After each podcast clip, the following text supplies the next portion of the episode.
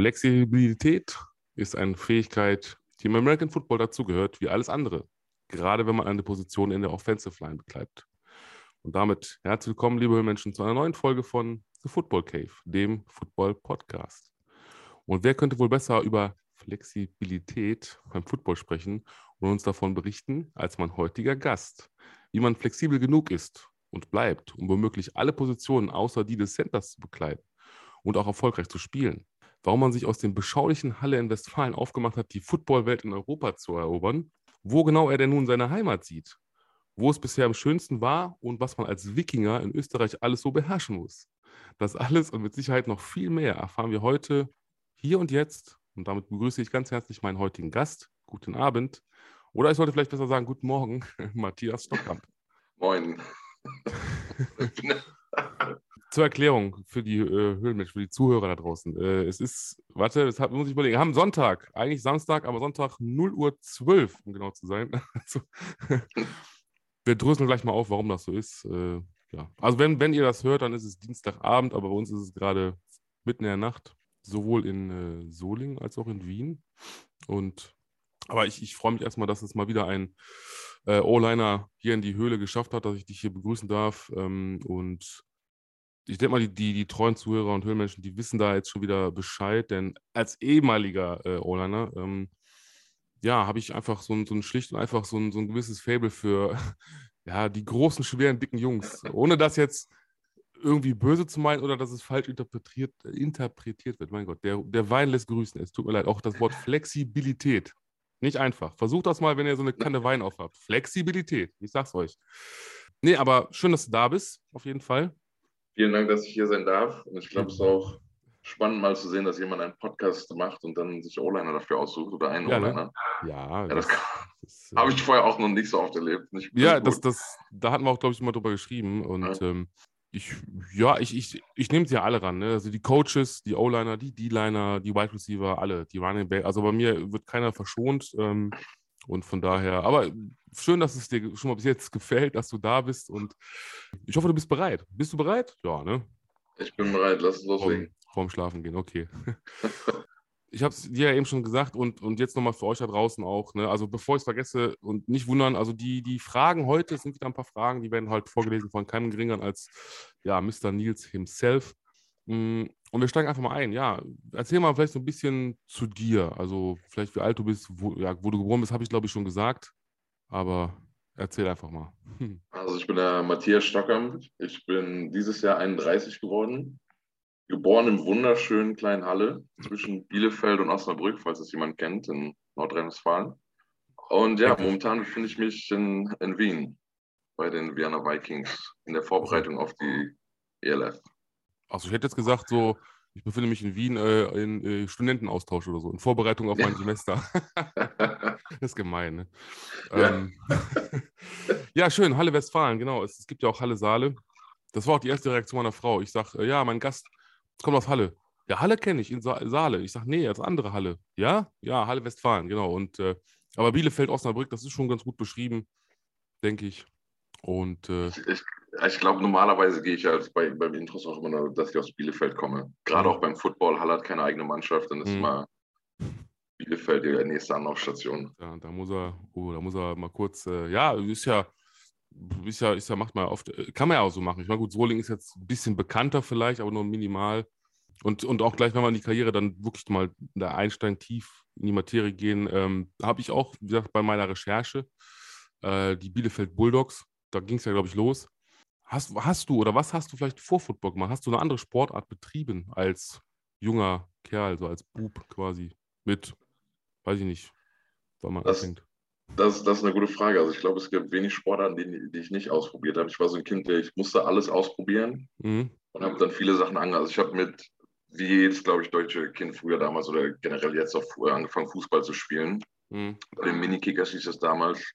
Dann habe ich parallel dazu äh, Schwimmen also DLRG und danach Leistungsschwimmen hm. auch gemacht ein bisschen. Ui. Und dann Tischtennis, Volleyball, ja, Handball habe ich mir auch mal angeschaut. So alles, alles ein bisschen und her. Aber ich war halt immer so das kleine, dicke Kind, was dann, ja, was heißt, Leute aus Versehen umgeschubst hat. Ja, und das war, bei, so, ich weiß, das sind so Szenen aus dem Fußball, wo mich jetzt manche noch hm. drauf ansprechen. Und dann weißt du noch, ich war halt immer ein Abwehrspieler. Und dann, mhm. ich konnte mit dem Ball nicht viel anfangen und dann habe ich mich über den Weg gestellt oder andere Kinder umgeschubst, weil ich schon damals nicht so, nicht der Dünnste war, nicht der Kleinste. Das und irgendwann ist, ja, bis, bis ich dann mal so ein, meine Eltern haben damals auf einer Spielemesse in Bielefeld so einen Flyer in die Hand gedrückt bekommen für die mhm. Bulldogs. Ja, ich, ich, ich, ich äh, finde mich da immer wieder drin wieder und musste gerade schmunzeln, denn ähm, jeder, also auch die, gerade die O-Liner, äh, die ich schon zu Gast hatte, die sagen alle, also so wie du, alle das Gleiche. Ne? Wir, wir großen oder wir auch damals noch kleinen, etwas kräftigeren Jungs haben es nie verstanden, äh, warum werde ich jetzt bestraft, weil ich ihn doch nur, nur geschubst habe. Ne? Das war ja für uns war das ja ja, mein Gott, steh wieder auf, ne? Aber das andere Kind lag halt da im Dreck, war am Flennen und, und hatte keine Beine mehr, so gefühlt.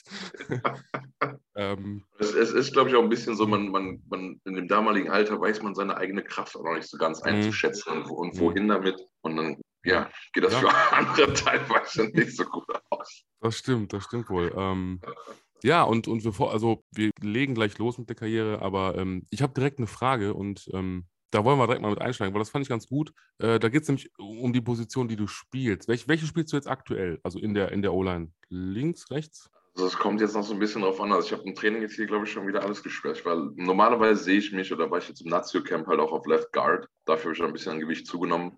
Mhm. Aber ich nehme trotzdem Reps, klar, Left Guard, Right Guard. Jetzt habe mhm. ich auch Left Tackle, Right Tackle Reps genommen. Und dann okay. werde ich sehen. Also je nachdem, wo der Coach mich haben möchte, wo ich dem Team ah. helfen. Ja, cool. Dann, wie gesagt, die Frage kommt von, also vorgelesen, wie gesagt, von Nils, kommt aber von Ben-175 aus dem Discord-Channel. Ja, der gute Ben, also der ist auch fleißig dabei und ja, wir hören mal rein, was er dich fragen möchte. Wie ist es, auf der Position zu spielen, auf der man verhältnismäßig wenig Anerkennung bekommt? Sagt man so, ne? Ist ja das, das, ist eine ziemlich gute Frage.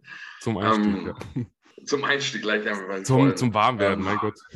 Ja, viel Anerkennung. Also ich glaube, es ist immer so eine O-Line, wenn man das spielt, braucht man gar keine Anerkennung. Also so, man hat die Anerkennung, glaube ich, mehr so in der Gruppe intern. Mhm. Und ich mache halt viel dann klar mit sich selber auch aus. Ich glaube, jeder O-Liner hat so diesen inneren Schweinehund und möchte halt so, weißt du, keiner, das ist kein gutes Gefühl, wenn dich jemand schlägt wenn du mal geschlagen wirst.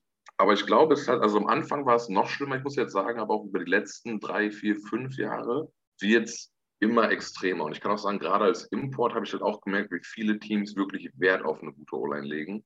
Mhm. Wo ich immer das Gefühl hatte, als Homegrown-Player ist das so, weißt du, man nimmt sich dicke Kinder aus der Umgebung und dann sind die einfach da und dann machen die was. Ja. Ich glaube, so als Import ist das schon nochmal ein Unterschied. Ist auch einer der Gründe, warum ich damals, glaube, also warum ich damals weggegangen bin. Okay, ja. Also den, ähm, den Spruch muss ich versuchen mir zu merken. Vielleicht schaffe ich es bis, bis nach der Folge, dann schreibe ich es mir auf. Man nimmt die kleinen dicken Kinder aus der Umgebung. Finde ich gut. Weil ich sammle jetzt ein paar Sprüche für, ähm, ich nenne es mal jetzt ein kleines Projekt, ich will noch gar nicht zu viel verraten. Ähm, geht in erster Linie um Merchandise und ähm, da könnte natürlich so ein Spruch, weißt du, so als, ne, könnte da nicht, nicht verkehrt sein. Also ich hatte mal einen von, ähm, muss ich noch mal gerade sagen, und da geht mal ganz schnell ein Gruß raus an den äh, Sebastian äh, der Head Coach von den Hamburg Huskies, der gesagt hat in seinem, in der, seiner Folge quasi äh, mit mir, ähm, ja, einfach so, hat ihn einfach so rausgehauen und das ist was für uns O-Liner, äh, ins Gesicht mit Übergewicht. Ja. Fand ich. Auf Oldschool, ja. Fand ich, oder? Hatte, ja. hatte was, hatte was. Ne? So, und das ist halt jetzt so, fiel mir gerade nur wieder ein. Ähm, ja, den habe ich früher auch schon mal gehört, ja. und äh, jetzt, jetzt geht's los. Ähm, 2002, genau. Da ist äh, der gute Matthias elf Jahre alt strammes Kerlchen, natürlich. Bielefeld Bulldogs, ne? wie du da hast es schon gesagt, aufmerksam geworden über diesen Flyer. Ich glaube allerdings für Flag Football, aber das, das, das war auch nichts so für dich, ne? So wie beim Fußball. Also ich, war einfach. Also ich weiß noch genau, damals diese Zeit Flag Football, da habe ich nicht lange durchgehalten. Das war so hinkommen, Umkleide anziehen, bumm, raus. Krasse Übung, krasses Aufwärmen, was ich damals halt als super unsportliches Kind, obwohl ich andere Sportler gemacht habe, war es so Laufen und so, mhm. gar nicht so mein Ding. Und wir hatten, soweit ich mich daran hatten wir damals auch gar keine Spiele. Das war schon mal so das Erste. Und ich weiß, dieser, man darf halt kein, also es ist so, dickes Kind kommt, dickes Kind will schubsen und darf trotzdem nicht. Und mhm. sagt dann, hier die kleine Flagge Das ist dann für mich auch so ein. Was hältst du denn heute von Flag Football? Also so in der heutigen Zeit. Würdest du sagen, das ist so ein, zumindest ein guter Einstieg für, für die Kids oder für, für Jugendliche zum American Football hinterher, zum Kontaktsport? Also ich, für Skill Position Players ist es auf jeden Fall ziemlich krass. Also ich meine, es gibt ja jetzt schon diese ganzen Flag Football Leagues, wo halt echt mhm. teilweise Receiver und so dabei sind, die sind wirklich krass. Also einfach nur krass. Mhm. Und es ist ziemlich lustig. Wir hatten auch letztens, wir haben, das war glaube ich letzte Season in Dänemark, da waren vor uns, war, war auch ein Flag Football Spiel dabei. Und mhm. da kam man mit ein paar Amerikanern mit diese Diskussion aufgeworfen, dass, dass manche halt so davon ausgehen, dass sich der Football in diese Richtung entwickeln könnte. Weißt du, dass irgendwann O-Line, D-Line rausfällt und es wird nur noch so ein Show-Skill-Position. Mhm. Finde ich respektabel. Ja. Für mich persönlich ist es leider nicht zu soft gewesen. ich, ich finde es langweilig. Also, also ich, ich habe es ich auch nicht genießen können, dürfen, whatever. Ich, ich habe halt mit 17 angefangen, also direkt den, den, den Sport so gesucht, ne? Und äh, man darf ja auch nicht vergessen, ähm, dass es halt immer noch auch ein Kollisionssport ist. Ist ja halt nun mal so. Viele sagen immer, ja, Kontaktsport, Kontaktsport. Ja, Freunde, aber das sage ich auch mal Leuten, die, die halt von Fußball so schwärmen. Ich sage, ja, ist schön und gut, aber äh, bei uns, unser, unser Eins, ne, auch wenn du halt, sagen wir mal, die Ausrüstung hast, aber du gehst halt mit deinem ganzen Körper, mit dem Gewicht, mit allem, was du hast, auch teilweise so, äh, könntest du bei Fußball gar nicht machen. Da wären da wäre alles durch. Da wäre, ne, ich habe mal, ach, bei der WM war das, glaube ich, wo, wo, ich glaube, Mexiko, Brasilien und Neymar und dann, das gab, war ja auch so ein Meme, wo der sich dann da 500 Mal da gerollt hat über den Boden. Und da habe ich nur gedacht, so, gucke ich meinen Kumpel an und sag so, Ey, weißt du was? Und der hat damals D-Line gespielt. Sag, weißt du was? Komm, einmal Neymar tackeln. Ey, der wird nie wieder vergessen, wer es war. Das ist, das ist so, weißt du, wenn so ein, so ein, ich, ich will ihn jetzt nicht beleidigen, aber so ein Hampelmann, weißt du, wenn du einfach so, so Schönwetterfußballer nimmst und dem mal richtig zeigst, wie das geht, ja, das ist ja mit dem Rugby, sag ich mal, auch so. Ne? Das, das ist auch, ja, es ist einfach so. Es ist ein Kontakt, es ist halt Kollisionssport. Aber gut, wir machen jetzt, glaube auf jeden Fall kein Fußball mehr. Nee, ach, das ist dann der, ich glaube, der, der, der geht dann, weiß ich, zurück in die Heimat zu seiner Mutter und dann sagt er so, Dankeschön, das war's. Äh, das konnte ich die Millionen sonst wohin tun, aber ja. ich nicht mehr. Und ja, wir machen einen Millionen, ist auch eine gute Überleitung. Nein, wir machen jetzt einen Millionensprung. Wir, ich weiß nicht, ich habe als nächstes Mal 2013, das sind natürlich elf Jahre dazwischen. Du warst ja, glaube ich, in der Zeit, also hast ja, glaube ich, die Jugend auch dann, also du bist ja dann gewechselt zum American Football bei den Bulldogs ne, und hast dann ja. da angefangen, so ein bisschen ja. Ich habe ich hab dann noch mal hin und her gespielt, war dann teilweise, also war nicht so aktiv, habe immer wieder angefangen, aufgehört, mhm. angefangen, aufgehört. Mhm. Dann war es damals bei uns auch so, dass wir keine, keine U19-Mannschaft hatten. Also wir haben dann teilweise mit 15, 16 schon gleich mit Seniors trainiert.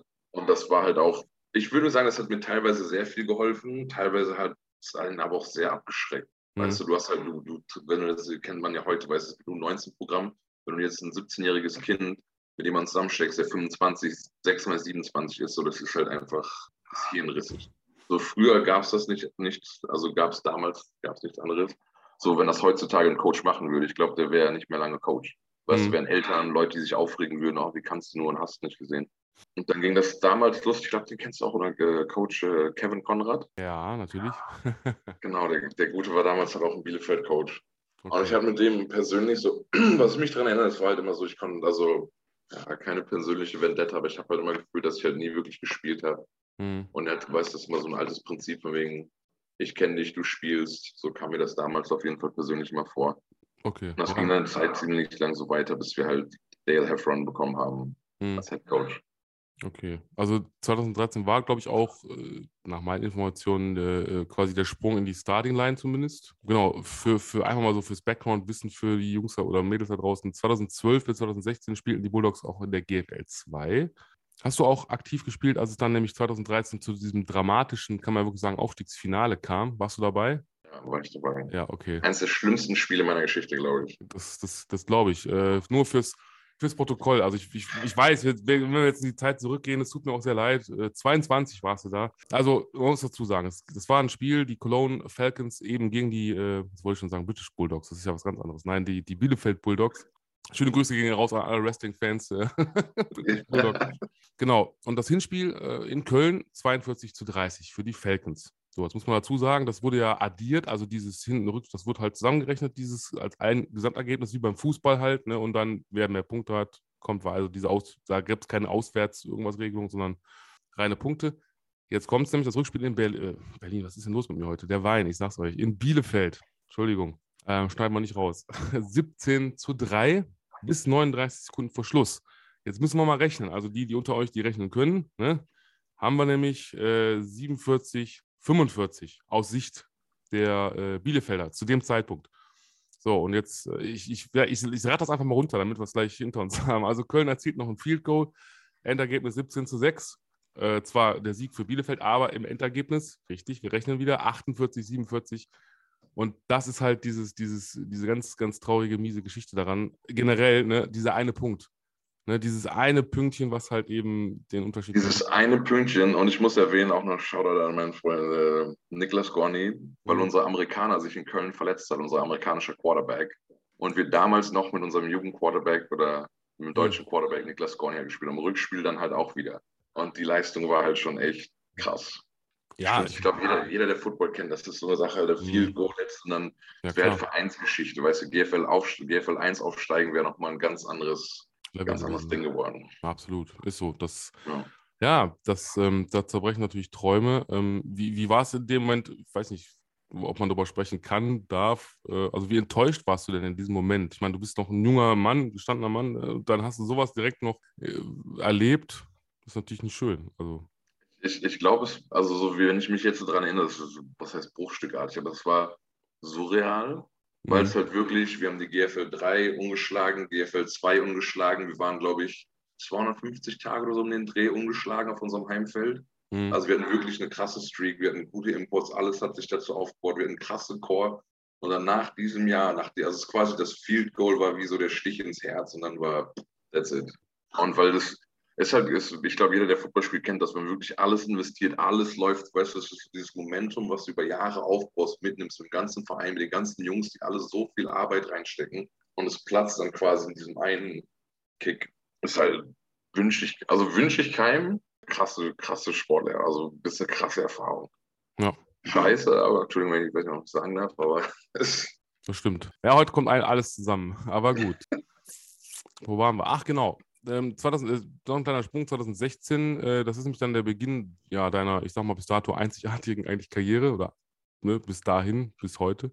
Äh, genau, und im gleichen Jahr dann, jetzt muss ich gucken, wie ich es ausspreche. Wie, wie spricht man es aus in Frankreich? Trois? Trois, ja. ja. Trois Bugark. Ja, Trois Bugark. Okay, so. Ja. Das liegt übrigens, also die Stadt selber Trois liegt im Nordosten Frankreichs. Das habe ich mal so in Erfahrung gebracht. Wie kam es denn ja. zu dem Wechsel ins Ausland? Warum Frankreich? Warum in dieses Dörfchen, Städtchen, was auch immer? Das ist eine gute, gute Frage. Da, müsste, da ist noch dazwischen sowas passiert. Das ist eine lustige okay. Geschichte.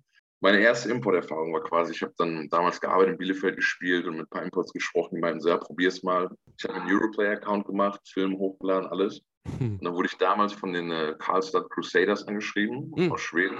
Und die haben uns echt, äh, ich glaube, es war ein Dienstag oder, oder es war super Spaß, Montag oder Dienstag, glaube ich, habe ich mit denen gesprochen. Und die meinen so, ja, wir haben am Wochenende ein Camp, wir fliegen in ein paar, ein paar Imports ein, die wir uns angucken wollen und mhm. wir hätten dich auch gerne dabei. Ich habe ein paar Tage überlegt, dann habe ich dann Donnerstag, nee, war das Dienstag, Mittwoch oder äh, Dienstag, Mittwoch habe ich, hab ich den Job, den ich damals hatte, meine ich so, ja, also ein paar Tage überlegt, meine echt so, okay, fuck ich probiere es einfach aus. Job gekündigt, so und gesagt, ja, ich fliege nach Schweden. Dann da halt hingeflogen mit den Jungs, ziemlich gut mitgehalten, war eine richtig geile Erfahrung. Die hätten mich auch gern gehabt, aber es war alles, muss ich mir vorstellen, für mich war es ziemlich überwältigend und ich habe es auch glaube ich, nicht so wirklich realisiert, was wirklich jetzt abgeht und auch nicht ansatzweise verstanden, wohin das führen könnte. Weißt du, mach's einfach mal, gucken, wie es Import Live ist. Und ja, und dann ist daraus halt nichts geworden in Karlstadt. Ich bin Europlayer Pro und ich habe damals auch nicht wirklich, also ich wollte so Work and Travel quasi. Ich habe gedacht, okay, ich kann gut Football spielen, da ist vielleicht was dran, aber das wird wahrscheinlich, ich kann das vielleicht ein Jahr machen, dann wird, dann wird das. Und deshalb auch, ich habe mit den äh, Trois Pugard gesigned, die in der zweiten Liga in Frankreich gespielt haben. Das muss man auch noch erwähnen. Die Mannschaft, wo ich dahin, ich kann es nicht vergessen, wie ich mit dem Zug dahin gefahren bin, mitten in der Nacht angekommen bin, kein Wort, nichts verstanden habe. Mich super kleiner Bahnhof, Trois ist eine super kleine Stadt, mich ein Typ abgeholt hat, der kein Englisch gesprochen hat, nur mit so einem Telefonübersetzer und mich dann abgeholt hat, in die Wohnung gesetzt hat und dann keine Kommunikation, nichts. Ich saß in dieser kleinen Wohnung in Frankreich, denke mir, ja, was geht hier ab? Shoutout zu Trois Pigards. Okay. Die gibt es auch immer noch. Ja, das, das sind die, die ne, ja, Geschichten, die das Leben schreibt manchmal. Wenn man dann heute so natürlich drüber nachdenkt, heute so zurückblinkt, klar, mit so einem lachenden Auge wahrscheinlich dann. Aber in dem Moment ist es wahrscheinlich surreal, klar, wie du schon sagst, so mitten in der Nacht, so irgendwo in, tief, im tiefen Nordosten Frankreichs, äh, ja, was mache ich hier eigentlich? Dann denkst um, du, ähm. du kommst, du kommst mit Football-Equipment an, an so einem Bahnhof aus dem 18. Jahrhundert und denkst dir, ja, was geht hier ab, Alter? Nicht schlecht, nicht schlecht. Ja, ich glaube, man wäre gerne dabei gewesen. Ja, also das war richtig, also es war ich, ich war auch die Mannschaft generell. Also wir haben da, wir haben da nichts gerissen. In der zweiten mhm. Liga in Frankreich, wir haben so kaum fast Coaches gehabt. Wir hatten zwei Amis und mich. Und wir haben probiert, da irgendwie ein Team auf die Beine zu stellen mit Coachen und mit Leuten rekrutieren, die wir auf der Straße auch gefunden haben, um irgendwie ein Team zu haben So, und das war echt, wir haben es dann damals auch, weil, weil was das Ziel war, war Klassenerhalt der zweiten Liga, den wir auch so mit Ach und Krach dann geschafft haben. Das war schon crazy. Hätte, hättest, du denn, hättest du denn gegebenenfalls auch in Deutschland weiterspielen können? Oder hast du gesagt, vielleicht so mal GFL, GFL 2 noch woanders? Oder hast du gesagt, nee, das war wirklich eine bewusste Entscheidung, ich ne, mache das mit dem Video, ich probiere es jetzt mal im Ausland? Also ich wollte halt raus aus Deutschland. Das ist so mhm. ganz klar, weil ich für, für Football Deutschland war für mich immer so, ich weiß, ich hatte damals auch Angebot von GFL 1 Teams, aber ich konnte mir nicht vorstellen, dann irgendwie in Bielefeld zu wohnen, dann zu pendeln oder irgendwie, das war für mich so, nach, ich glaube, es war vielleicht auch einfach dieses, also die uh, Disappointing, mhm. weißt du, diese Enttäuschung darüber, weißt du, das ganze GFL und auch wie in Deutschland damals Vereine geführt wurden und wie Menschen generell Football angehen in Deutschland. Ich mir halt immer irgendwie erhofft habe, dass es woanders vielleicht, weißt du, auch noch was einfach, ja, ich glaube, es ist neu, so eine Mischung zwischen Neugier und Enttäuschung. Dann, ich glaube, im, im gleichen Jahr, ne? Ähm, wie gesagt, korrigiere mich immer gerne, wenn, wenn ich falsch liege, bei den äh, Sanajoki Crocodiles in Finnland quasi unterschrieben. Genau. In der, ähm, ich habe es schon mal gesagt müssen, glaube ich, bei einem Gast, äh, ich versuche es nochmal in der Wahrheit-Liga. Oh Gott, das hört sich jetzt bestimmt, als hätte ich gerade einen Schlaganfall. Liga. Genau. Ja. So, danke Oder wir haben es einfach Maple, Maple League. Stimmt, die Maple, das hat mir der, der Jan Hochschild, genau, der hat es mir auch gesagt, ja, die, ja. die Maple League. Ähm, die höchste League, Liga. Ja. Das wiederum, also Sanajoki liegt im Westen Finnlands. Ich habe einfach, wie gesagt, mal ein bisschen Geografie mit einfließen lassen bei meinen Recherchen. Ja, also jetzt kommt man von Frankreich auf Finnland. Ist auch gleiche Prinzip wieder irgendwie mit so einem Bewerbungsvideo oder, oder hat sie das umgesprochen oder? Genau, es ist halt alles, also Europlayers muss ich sagen, ist für mich so, falls jemand da draußen ist, Football mhm. Abroad spielen will, so Europlayers. Die Typen auch generell, der ganze Support und was da drumherum passiert, so ist, ist krass, so die helfen einem halt echt viel. Und ist halt, wie gesagt, auch durch, durch Frankreich und ich hatte davor halt schon Angebote und ich habe halt, oder ich wollte halt so viel Football spielen wie möglich. Mhm. Das war halt auch mein Ziel. Und deshalb kam das halt mit Frankreich die erste Hälfte des Jahres und sofort, nachdem die Season vorbei ist, bin ich halt direkt schwupps hoch nach Finnland geflogen. Okay. Ja. Und ähm... das Seine Yogi ist für mich so, ich glaube, das ist so der Wendepunkt, der erste Wendepunkt in meinem, meinem Import Live gewesen. So. Okay. Heißt? Positiv ah, oder negativ? Positiv, positiv. positiv okay. Also ich bin da mit Leuten zusammengekommen, die mich einfach auch krass, krass gepusht haben, wo, ich, wo hm. mir das alles erstmal so bewusst geworden ist. Noch die meisten, die meisten Imports, also die europäischen, mit denen ich damals zusammengespielt habe, zu denen habe ich immer noch Kontakt. Das sind Leute bei, wie das, also Nico Lester hat einen großen Einfluss drauf. Ist auch eigentlich, glaube ich, europaweit bekannt. Der hat bei Braunschweig gespielt, jetzt bei den Dragons. Mhm. Dann Pierre Courageux, auch beim französischen Nationalteam schon seit Jahren Weltmeisterschaft gewonnen, Europameisterschaften bei Braunschweig. Dann ist äh, Mathieu, der auch mit bei, auch französischer Nationalspieler, Linebacker, Weltmeisterschaft gewonnen und all diese Sachen. Also mhm. waren echt ein paar Imports dabei. Klar, damals hatten die noch nicht so viele Titel, aber es war halt einfach ein, ein Core und Umgebung von Leuten, die mir halt echt viel beigebracht hat, auch weil alle echt dedicated, also alle waren halt echt Bock auf Football. Football war die Priorität. Lass uns ins Gym, lass uns aufs Feld, lass uns Extras machen, lass uns filmen und halt so diese Mentalität auch in dem, das weißt du, dass du halt so ein Umfeld um dich herum hast von Leuten aus ganz Europa, die halt einfach nur gewinnen wollen, hart dafür arbeiten und trotzdem halt auf der gleichen Seite auch noch Spaß haben am, am Sport und auch am Football an sich. Ähm, ja, bevor wir jetzt ähm, zur nächsten Station kommen, Frankreich war das Stichwort. Genau. Und zwar auch, jetzt weiß ich gar nicht, 2017, ne? genau, bei den äh, Dauphine de Nice, also in Nizza, würde ich jetzt mal behaupten. Genau.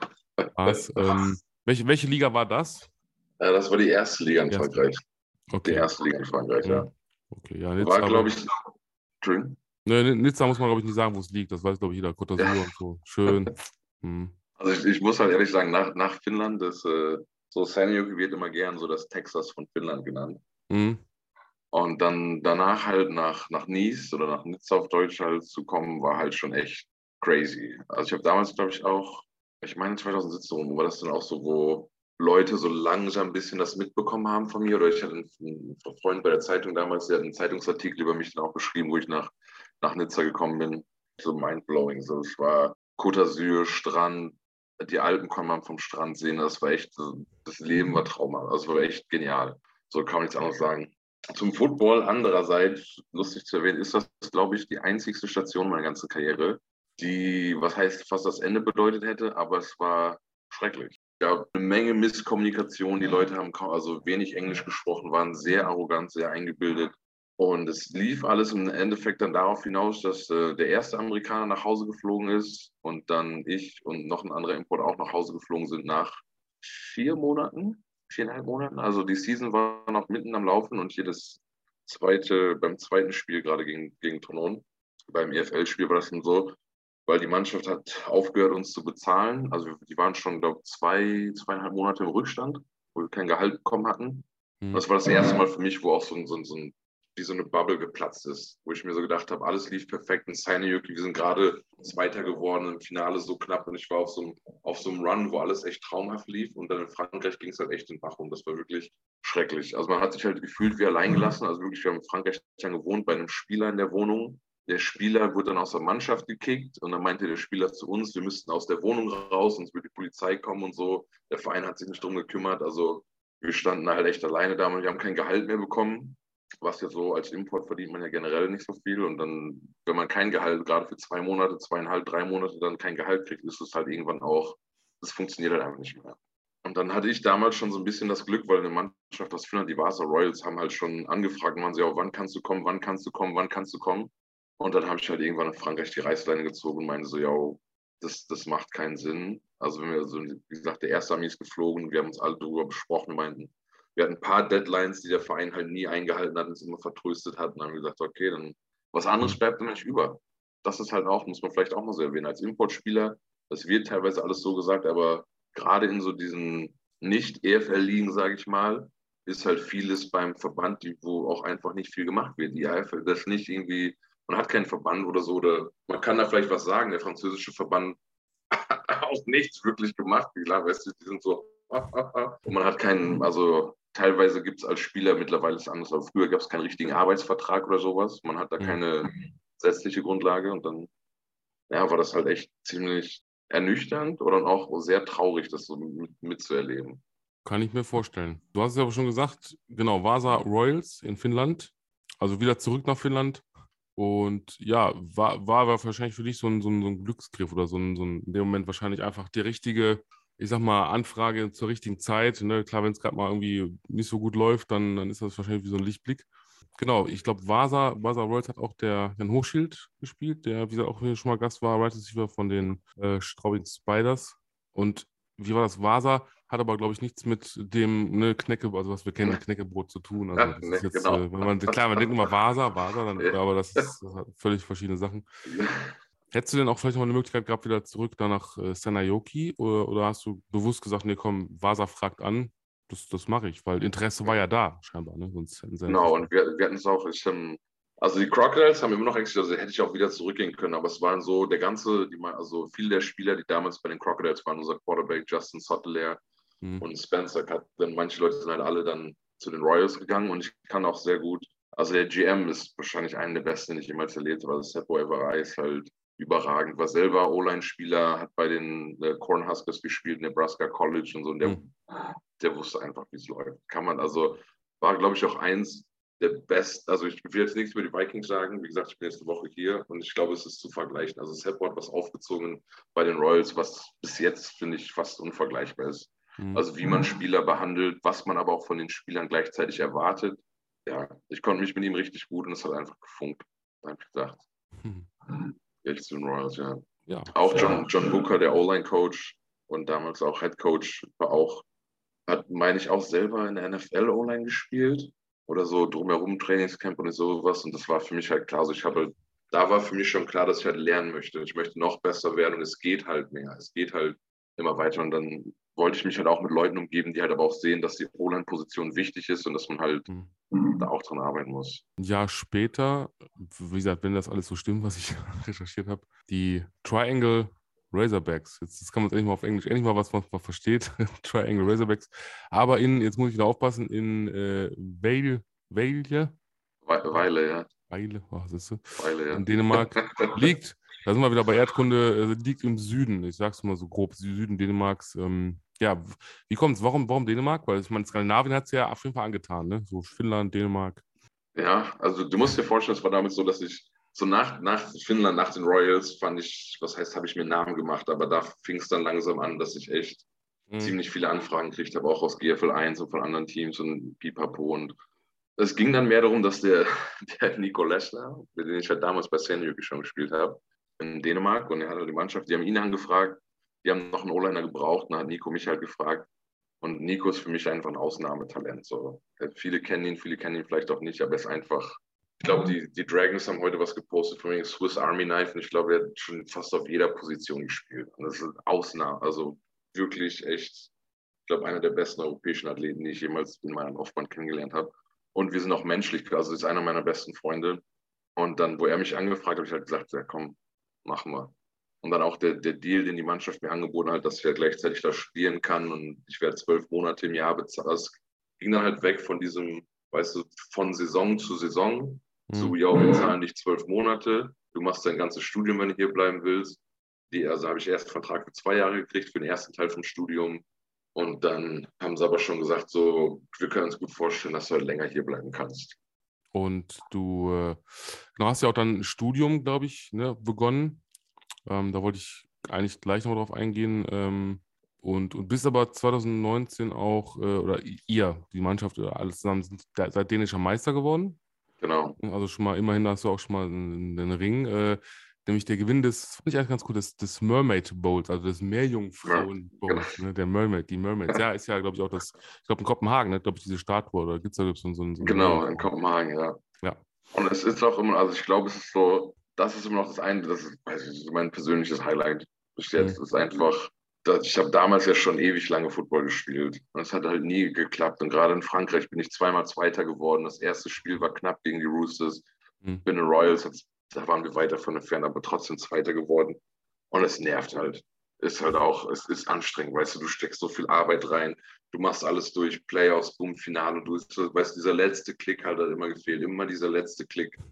Und dann, ja, 2019 hat es halt geklappt und das war auch noch gleichzeitig eins der also Kopenhagen war auch, ich glaube, seit zwei Jahren oder seit so und so viel, also die längste Siegesserie, die die jemals hatten, haben wir halt gebrochen. Und das, das Krasse, was ich immer Leuten versuche klarzumachen, ist, wer sich so ein bisschen mit Sportwetten auskennt, weißt du, man mhm. kennt ja auch Zeit vom Fußball so, die Quoten waren 13 zu 1, dass wir gewinnen. Man kriegt das 13-fache, was eigentlich im Sport heißt, ist ein Blowout. So, das ist keine Chance, dass die Races, also niemand hat damit gerechnet, dass wir gewinnen. Das war einfach in den meisten Augen unmöglich. Und das hat das Ganze halt einfach echt noch, ja, noch, noch besonderer gemacht. Ist halt Motivation, ne? Ist halt für einen selber, glaube ich, zu sagen, okay, alles klar, ich reiße mir noch mal den Arsch auf, nur um denen es zu zeigen. Und ja, es hat sich ja genau. gelohnt. Ne? Ich meine, immerhin. Ähm, habe auch dieses Foto gesehen, ist auch das Profilbild oder, glaube ich, bei, bei Facebook. Äh, deine Freude ja. mit dem Pokal ist, glaube ich, man kann. Ich, ich, ich, muss auch ehrlich sagen, also ich habe also danach, gerade weil wir 2018 halt da schon gespielt haben, im Finale gescheitert sind, und dann 2019 halt das gleiche nochmal, die ganze Mannschaft, auch diese ganzen, weißt du, ich, ich, ich habe da viele, ich, ich, bewundere mal Leute, die für eine Mannschaft lang spielen und mhm. dann halt diesen, so das gleiche ungefähr damals wie in Bielefeld, wenn du wirklich einen Chor hast, Leute, wo du merkst, alle stecken die Arbeit rein und dass es dann belohnt wird, weißt du, du kriegst halt wirklich, Bielefeld hatten wir damals diesen Durchmarsch und dann bei den Razorbacks auch im Finale gescheitert und alle sind nur noch enger zusammengekommen und haben noch mehr gearbeitet, bis es halt wirklich dann auch geklappt hat. Und ja, ich muss sagen, ich war danach wie aufgelöst. Also ich habe das echt, ich, teilweise realisiere ich das immer noch nicht. Wenn ich den Ring sehe, denke ich mir so, ja, what the fuck? Also, Entschuldigung, so, weißt mhm. du, so mental komplett aufgelöst. Die ganzen Kopenhagener bei uns reingesprungen. Da gab es noch zwei, ich glaube, da gab es, ich glaube, zwei oder drei Ejections beim, beim, beim, you know, beim, beim aufs Knie gehen, weil halt mhm. Leute einfach, es war so viel Frust, so viel Emotionen in dem Spiel mit drin. Funky. Um, um, umso schöner das Ergebnis am Ende. Ja, umso schön. ne? Also dieses Foto, ich glaube, das, das zeigt, äh, ja, also es beschreibt, glaube ich, alles in, in, diesem einen Moment. Das ist einfach äh, wunderschön. ich finde es ja. gut. Dann ging es ja, also die Reise geht ja natürlich weiter und äh, wir sind jetzt schon im Jahr 2020, also wir, wir nähern uns schon der, der, der Gegenwart. Die, ähm, da muss man mal aufpassen, die Badalona Drags. Also ne, Barcelona ist es halt, so genau. in, in, in Spanien und ähm, man, man, kann vielleicht sagen, dass Badalona ein Teil von Barcelona mh. ist oder ein, okay. ein, ein, ein, Viertel mh. quasi ja, im okay. Osten der Stadt, ja. Mh, okay, also quasi wie so ein, ja, wie sagt man, äh, Departement, ne, glaube ich, in Frankreich. Ah, genau, ja. Aber ich, da hat er wieder aufgepasst, ja, da hat er wieder, das konnte ich wieder klug scheißen. ähm, und das fand ich auch interessant, ne? Also, dass in dem Jahr, glaube ich, oder in der Saison, also dass die, die Drags bis dahin halt alle Spiele gewonnen hatten oder haben. Und dann kam ja, äh, oder das fing ja 2019 an und dann ging es ja mit, mit Covid, ne, also Corona immer weiter, immer weiter. Und dann, klar, hat auch da 2020 überall zugeschlagen, natürlich auch in Spanien. Das heißt, die Saison wurde ja abgebrochen oder beziehungsweise ausgesetzt dann.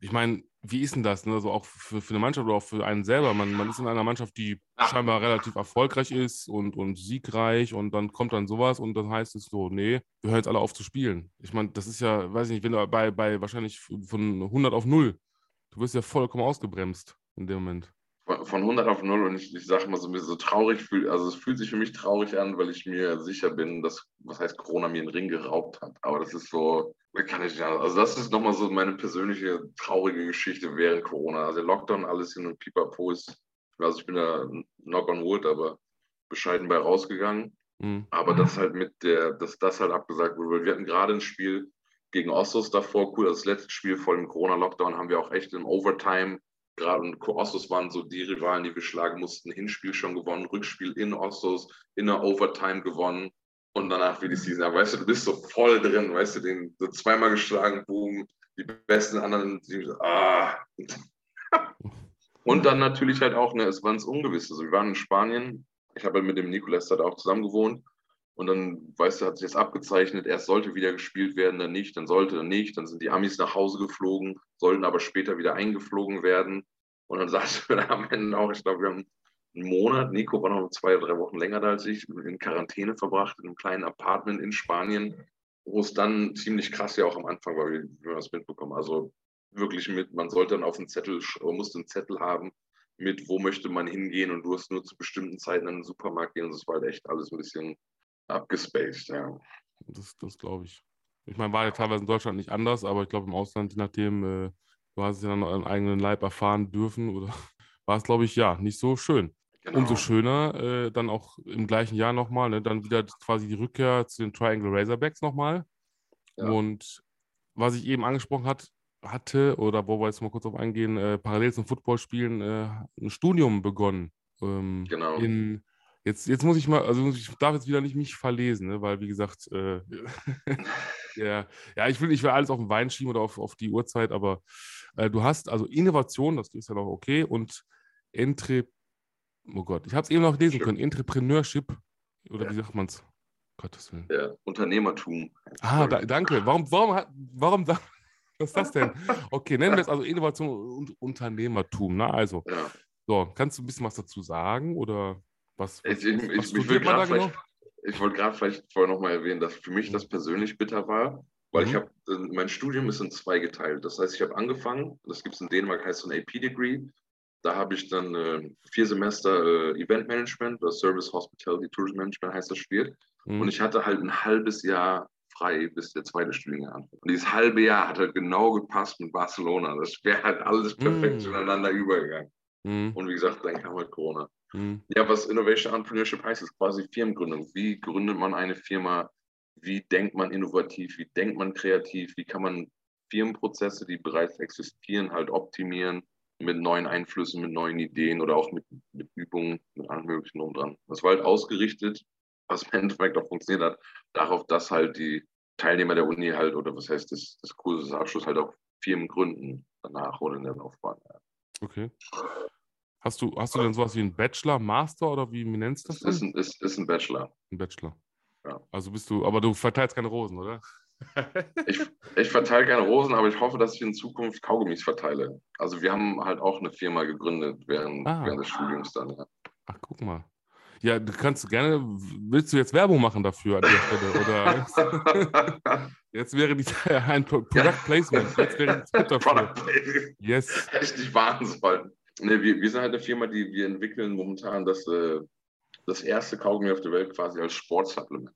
Also mm. wir arbeiten mit einem dänischen Labor zusammen mit verschiedenen Inhaltsstoffen und wir kreieren ein Kaugummi momentan, was für Muskelwachstum, Muskelregeneration und Ausdauer ist. Halt für Vielleicht. Profisportler wie Normalathleten, anstatt, anstatt ein Shake oder eine Bar, also ein Proteinbar oder so zu essen, Kaugummi reinschmeißen, kauen, ins Gym gehen, das knacken.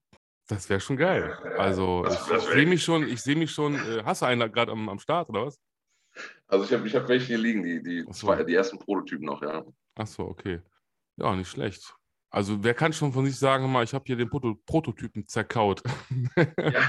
Anders würde sie wahrscheinlich Ärger kriegen, aber ja, geil. Also, ich sehe mich schon in, in den nächsten fünf Jahren, sehe ich mich auch schon, ja, doch. Also, auf jeden Fall so, ne? Ich kann zwar diese, diese Bubble kann ich nicht machen, aber ich, ich bin gern das Werbegesicht, das ist kein Problem. ja, was denn, wenn. So, sobald ah, wir Marktreife haben, muss ich welche ja. zukommen lassen. Also, wenn, wenn äh, Jürgen Klopp irgendwie Werbung für Warsteiner machen kann, dann kann ich auch Werbung für, oder ich weiß nicht, fiel gerade keiner ein, irgendwie für irgendwelche Footballspieler, die, ähm, ja, aber äh, das ist, also für euch da draußen, ne, ähm, wenn ihr irgendwie Freunde finden wollt und, und Geschenke bekommen wollt, dann gründet, macht einfach einen Podcast und dann ladet euch so tolle Gäste wie Matthias ein und andere, dann bekommt ihr Tickets und Kaugummis und findet Freunde, wie gesagt, und werdet zum Grillen eingeladen und äh, nach Hause und zu den Spielen und das ist ganz toll. Also ich kann es nur empfehlen, sagen wir es mal so.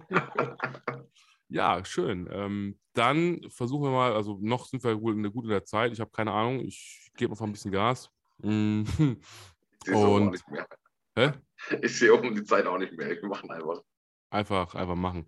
Äh, wir sind jetzt in der Gegenwart angekommen, ähm, denn das ist jetzt das Stichwort, äh, die Vienna Vikings. Klar, Österreich. Wo Wien ist, brauche ich auch keinem zu sagen. Ich hoffe, jeder weiß, wo es ist, wenn ihr in Erdkunde aufgepasst habt.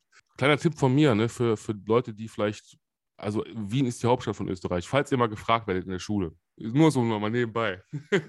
ja, wie, wie kam es denn zu der Entscheidung, sage ich mal? Ich meine, elf, klar, haben wir jetzt alle mal von gehört. Ist eine feine Sache. Wie, wie, wie kam es? Also war das auch so ein, so ein wohldurchdachter Schritt? Wohldurchdacht, ja, ich glaube, bei mir war die Sache, ich hatte das schon lange in Dänemark. Wie gesagt, sie hatten da halt auch Probleme, nachdem wir die Championship-Titel gewonnen haben, hatten wir viele Head-Coaches, die gewechselt haben. Und es ging dann danach die zwei, zweieinhalb Jahre einfach nur noch bergab. Also Spieler haben, wir haben ganz viele Alte, die halt aufgehört haben zu spielen.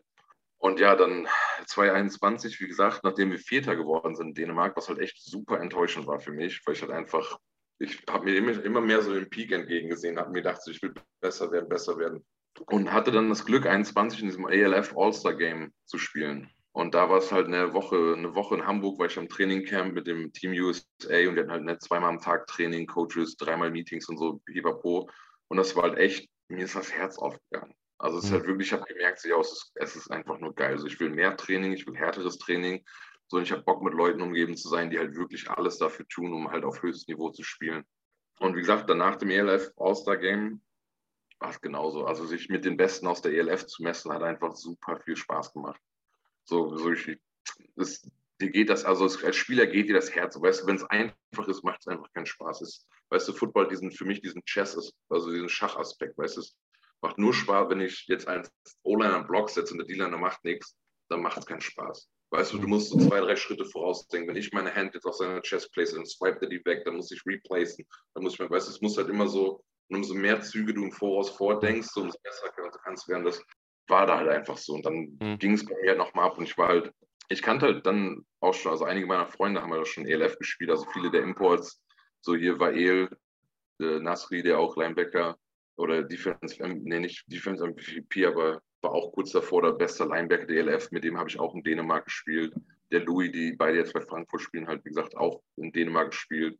Und dann war ich eine Woche bei den Dragons. Ich habe halt Nico da besucht und andere Jungs so, und konnte halt da auch nicht so. Ich bin halt zum Urlaub hingeflogen und habe mir dann Schuhe ausgeliehen von einem und habe dann auch gleich eine Woche so ein bisschen Training mitgemacht. Und habe gesagt, okay, that's it, ich muss auf jeden Fall ELF spielen. So mein, das hat genau gepasst. Mein Studium war jetzt im Januar vorbei. Wir haben die Firma letztes Jahr gegründet, mit der Firma läuft es gut.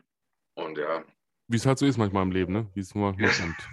genau, und dann, also mit dem eigentlich ist auch eine ganz andere Geschichte, weil, also ich habe mit mehreren Teams gesprochen, mhm. aber der Coach Kalaika war mir einfach, das hat halt irgendwie geklickt von Anfang an. So, das war mhm. einfach mhm. was anderes. Und dann auch, dass ich es halt kombinieren kann mit der Firma, dass ich halt jetzt, weißt du, ab und zu, ich bin jetzt auch nur, oder was heißt nur, aber ich bin Transit-Player, was mir die Möglichkeit gibt, dass ich ab und zu zurückfliege nach Dänemark, mich um die Firma kümmere und es sind halt die Vikings. So für mich waren die Vikings ist immer so ein, seitdem ich denken kann, sind die ein Powerhouse in Europe. Und das nicht nur so fancy-mäßig, sondern die ganze Struktur, die machen die ganze Nachwuchsarbeit, das ganze Drumherum, die machen halt einfach so viel. Gott, das, das ist eine lustige Sache. Das, auch nur so in einem, er hat mich halt, weil wir 2019 mit den Razorbacks gegen die Vikings gespielt haben. Da konnte er sich noch dran erinnern, dass ich halt linker Tackle da gespielt habe und hat mich halt auch damals oder hat mich halt darauf angesprochen. Und ich habe ihn nur gefragt, halt so, was, was für einen Blockschlitten habt ihr und was für Equipment habt ihr?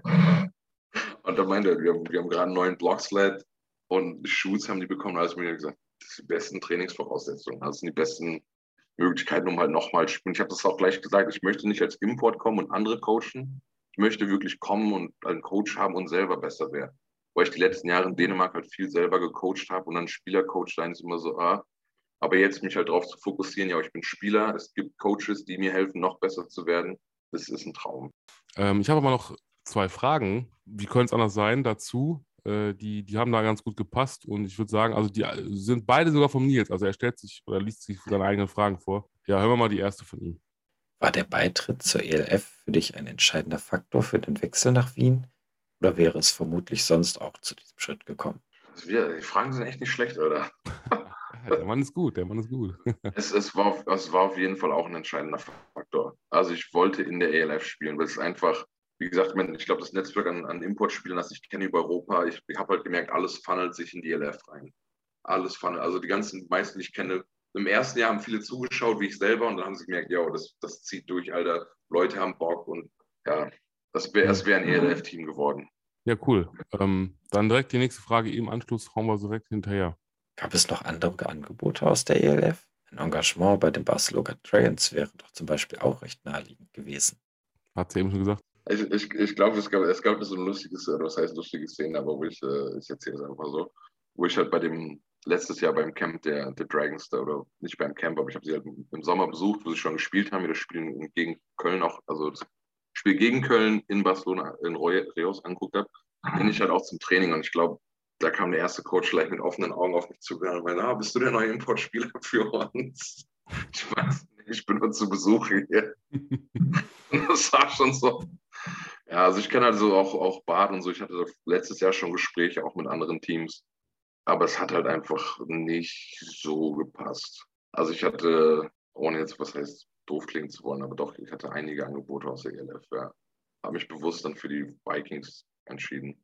Ist ein Traum. Ich stehe auch auf Lila und die Jungs hier, und wie gesagt, Coach Kleikes macht einfach Bock und dann mit Mitchell und ich kenne auch noch ein paar andere von den Jungs hier und gerade auch, wo ich damals gegen sie gespielt habe, ist halt vom Mindset her macht es halt einfach Bock. Und die, auch die Facilities, also die Sportanlagen, die sie haben, sind, glaube ich, fast einmalig in Europa. Also wir haben dann zwei Turffelder für uns, nochmal ein halbes Turffeld, das ganze Equipment ist alles da, die Office sind direkt daneben, unsere Wohnungen sind, ich glaube, sieben Minuten Fußweg davon. Das ist einfach, also als Athlet kann man sich hier, glaube ich, hier werden ja einem alle Wünsche erfüllt. Ja, hört sich an wie Paradies, ne? Also ich meine, Wien ist auch eine schöne Stadt zudem, ne? Von daher. Ich ähm, muss sagen, dass ich, wie gesagt, deshalb heute auch so spät, ne? ich habe das erste Mal so einen Einblick in die Stadt bekommen, außerhalb des Trainingsverhältnisses nach einer Woche jetzt.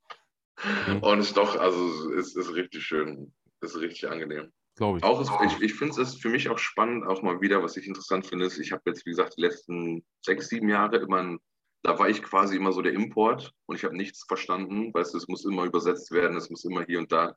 Und jetzt mal auch wieder Football auf Deutsch zu haben und auch so, weißt du, den ganzen Smalltalk zwischendrin mitzukriegen und was passiert im Team. Man, man fühlt sich auch mehr involviert.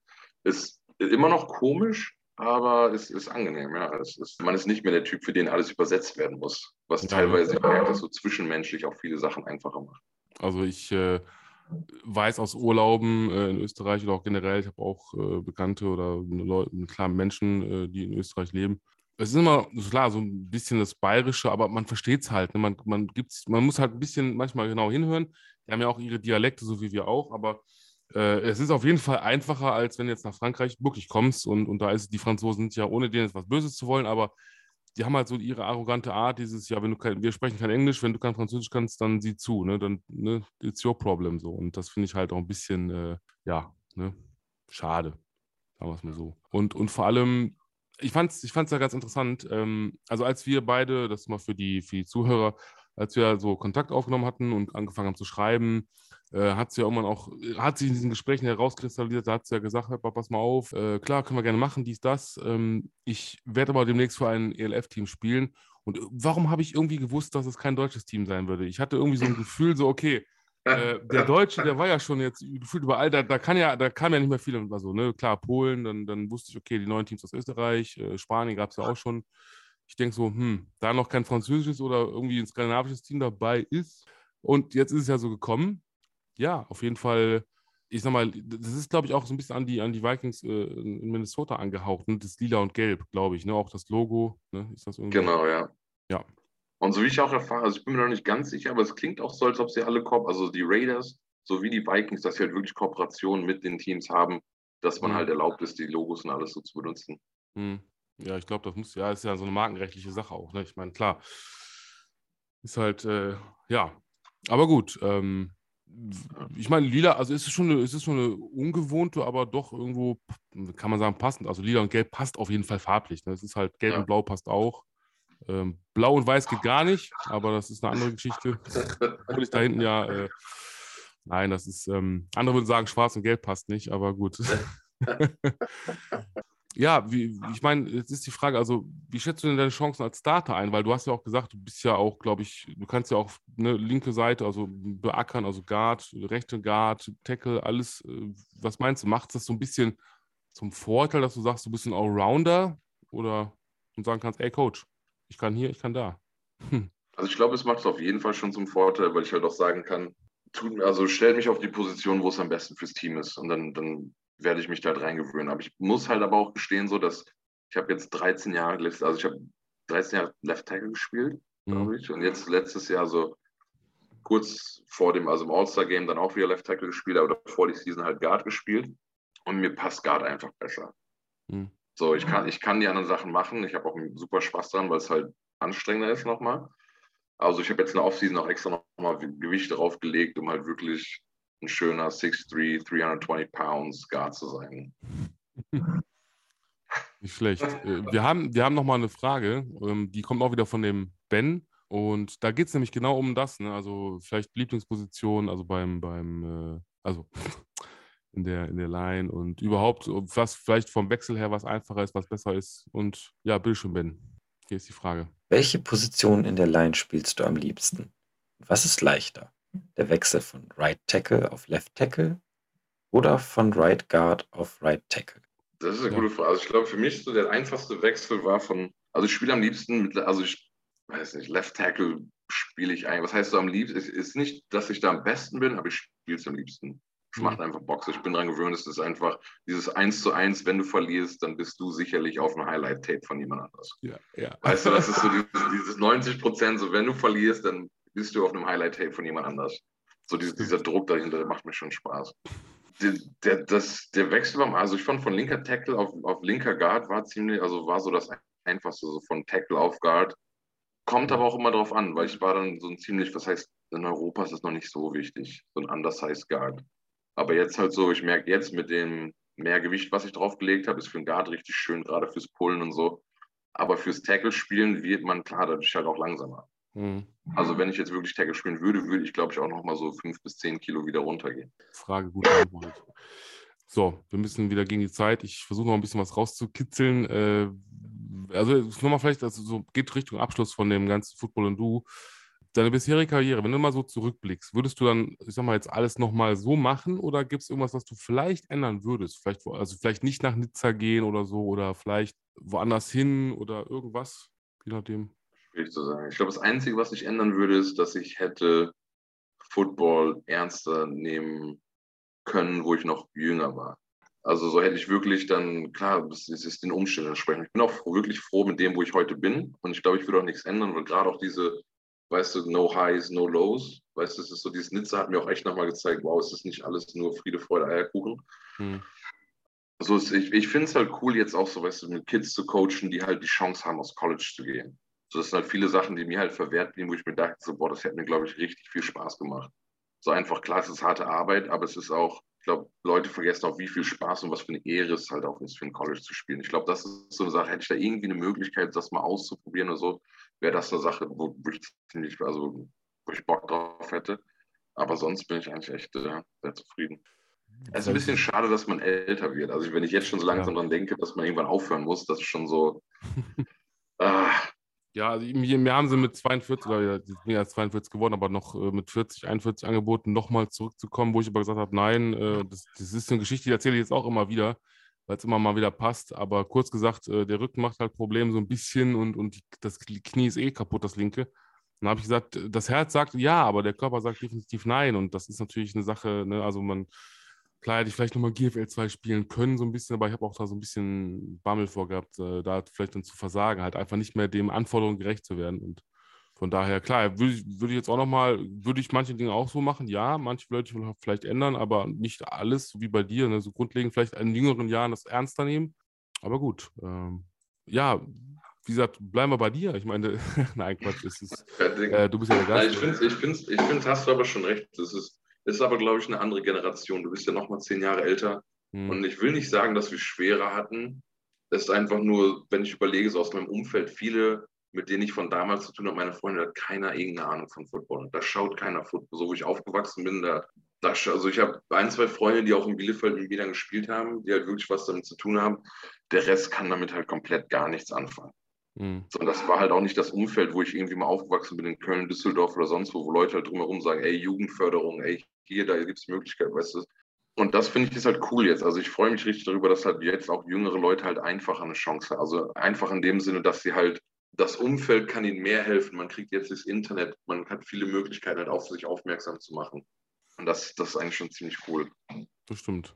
Und nur mal so ein Fun Fact am Rande äh, als du quasi eingeschult worden bist, habe ich meine Karriere gestartet. ja, du warst sechs und ich war 17. Das ist wieder so, so, so ein, ne, kann man mal, um das mal so mal zu vergleichen. Also, ähm, und wir machen gleich weiter mit Fragen natürlich. Und ich, ich hause mal raus. Also, die sind, jetzt muss ich mal gucken, äh, von Nils, klar. Von Ben, oh, da ist einer dabei, äh, mit Dildi, der ist auch ziemlich cool. Der macht immer lustige Memes. Also, je nachdem, was du heute sagst, kann es sein, dass das in einem Meme wieder auftauchen. Sehr cool.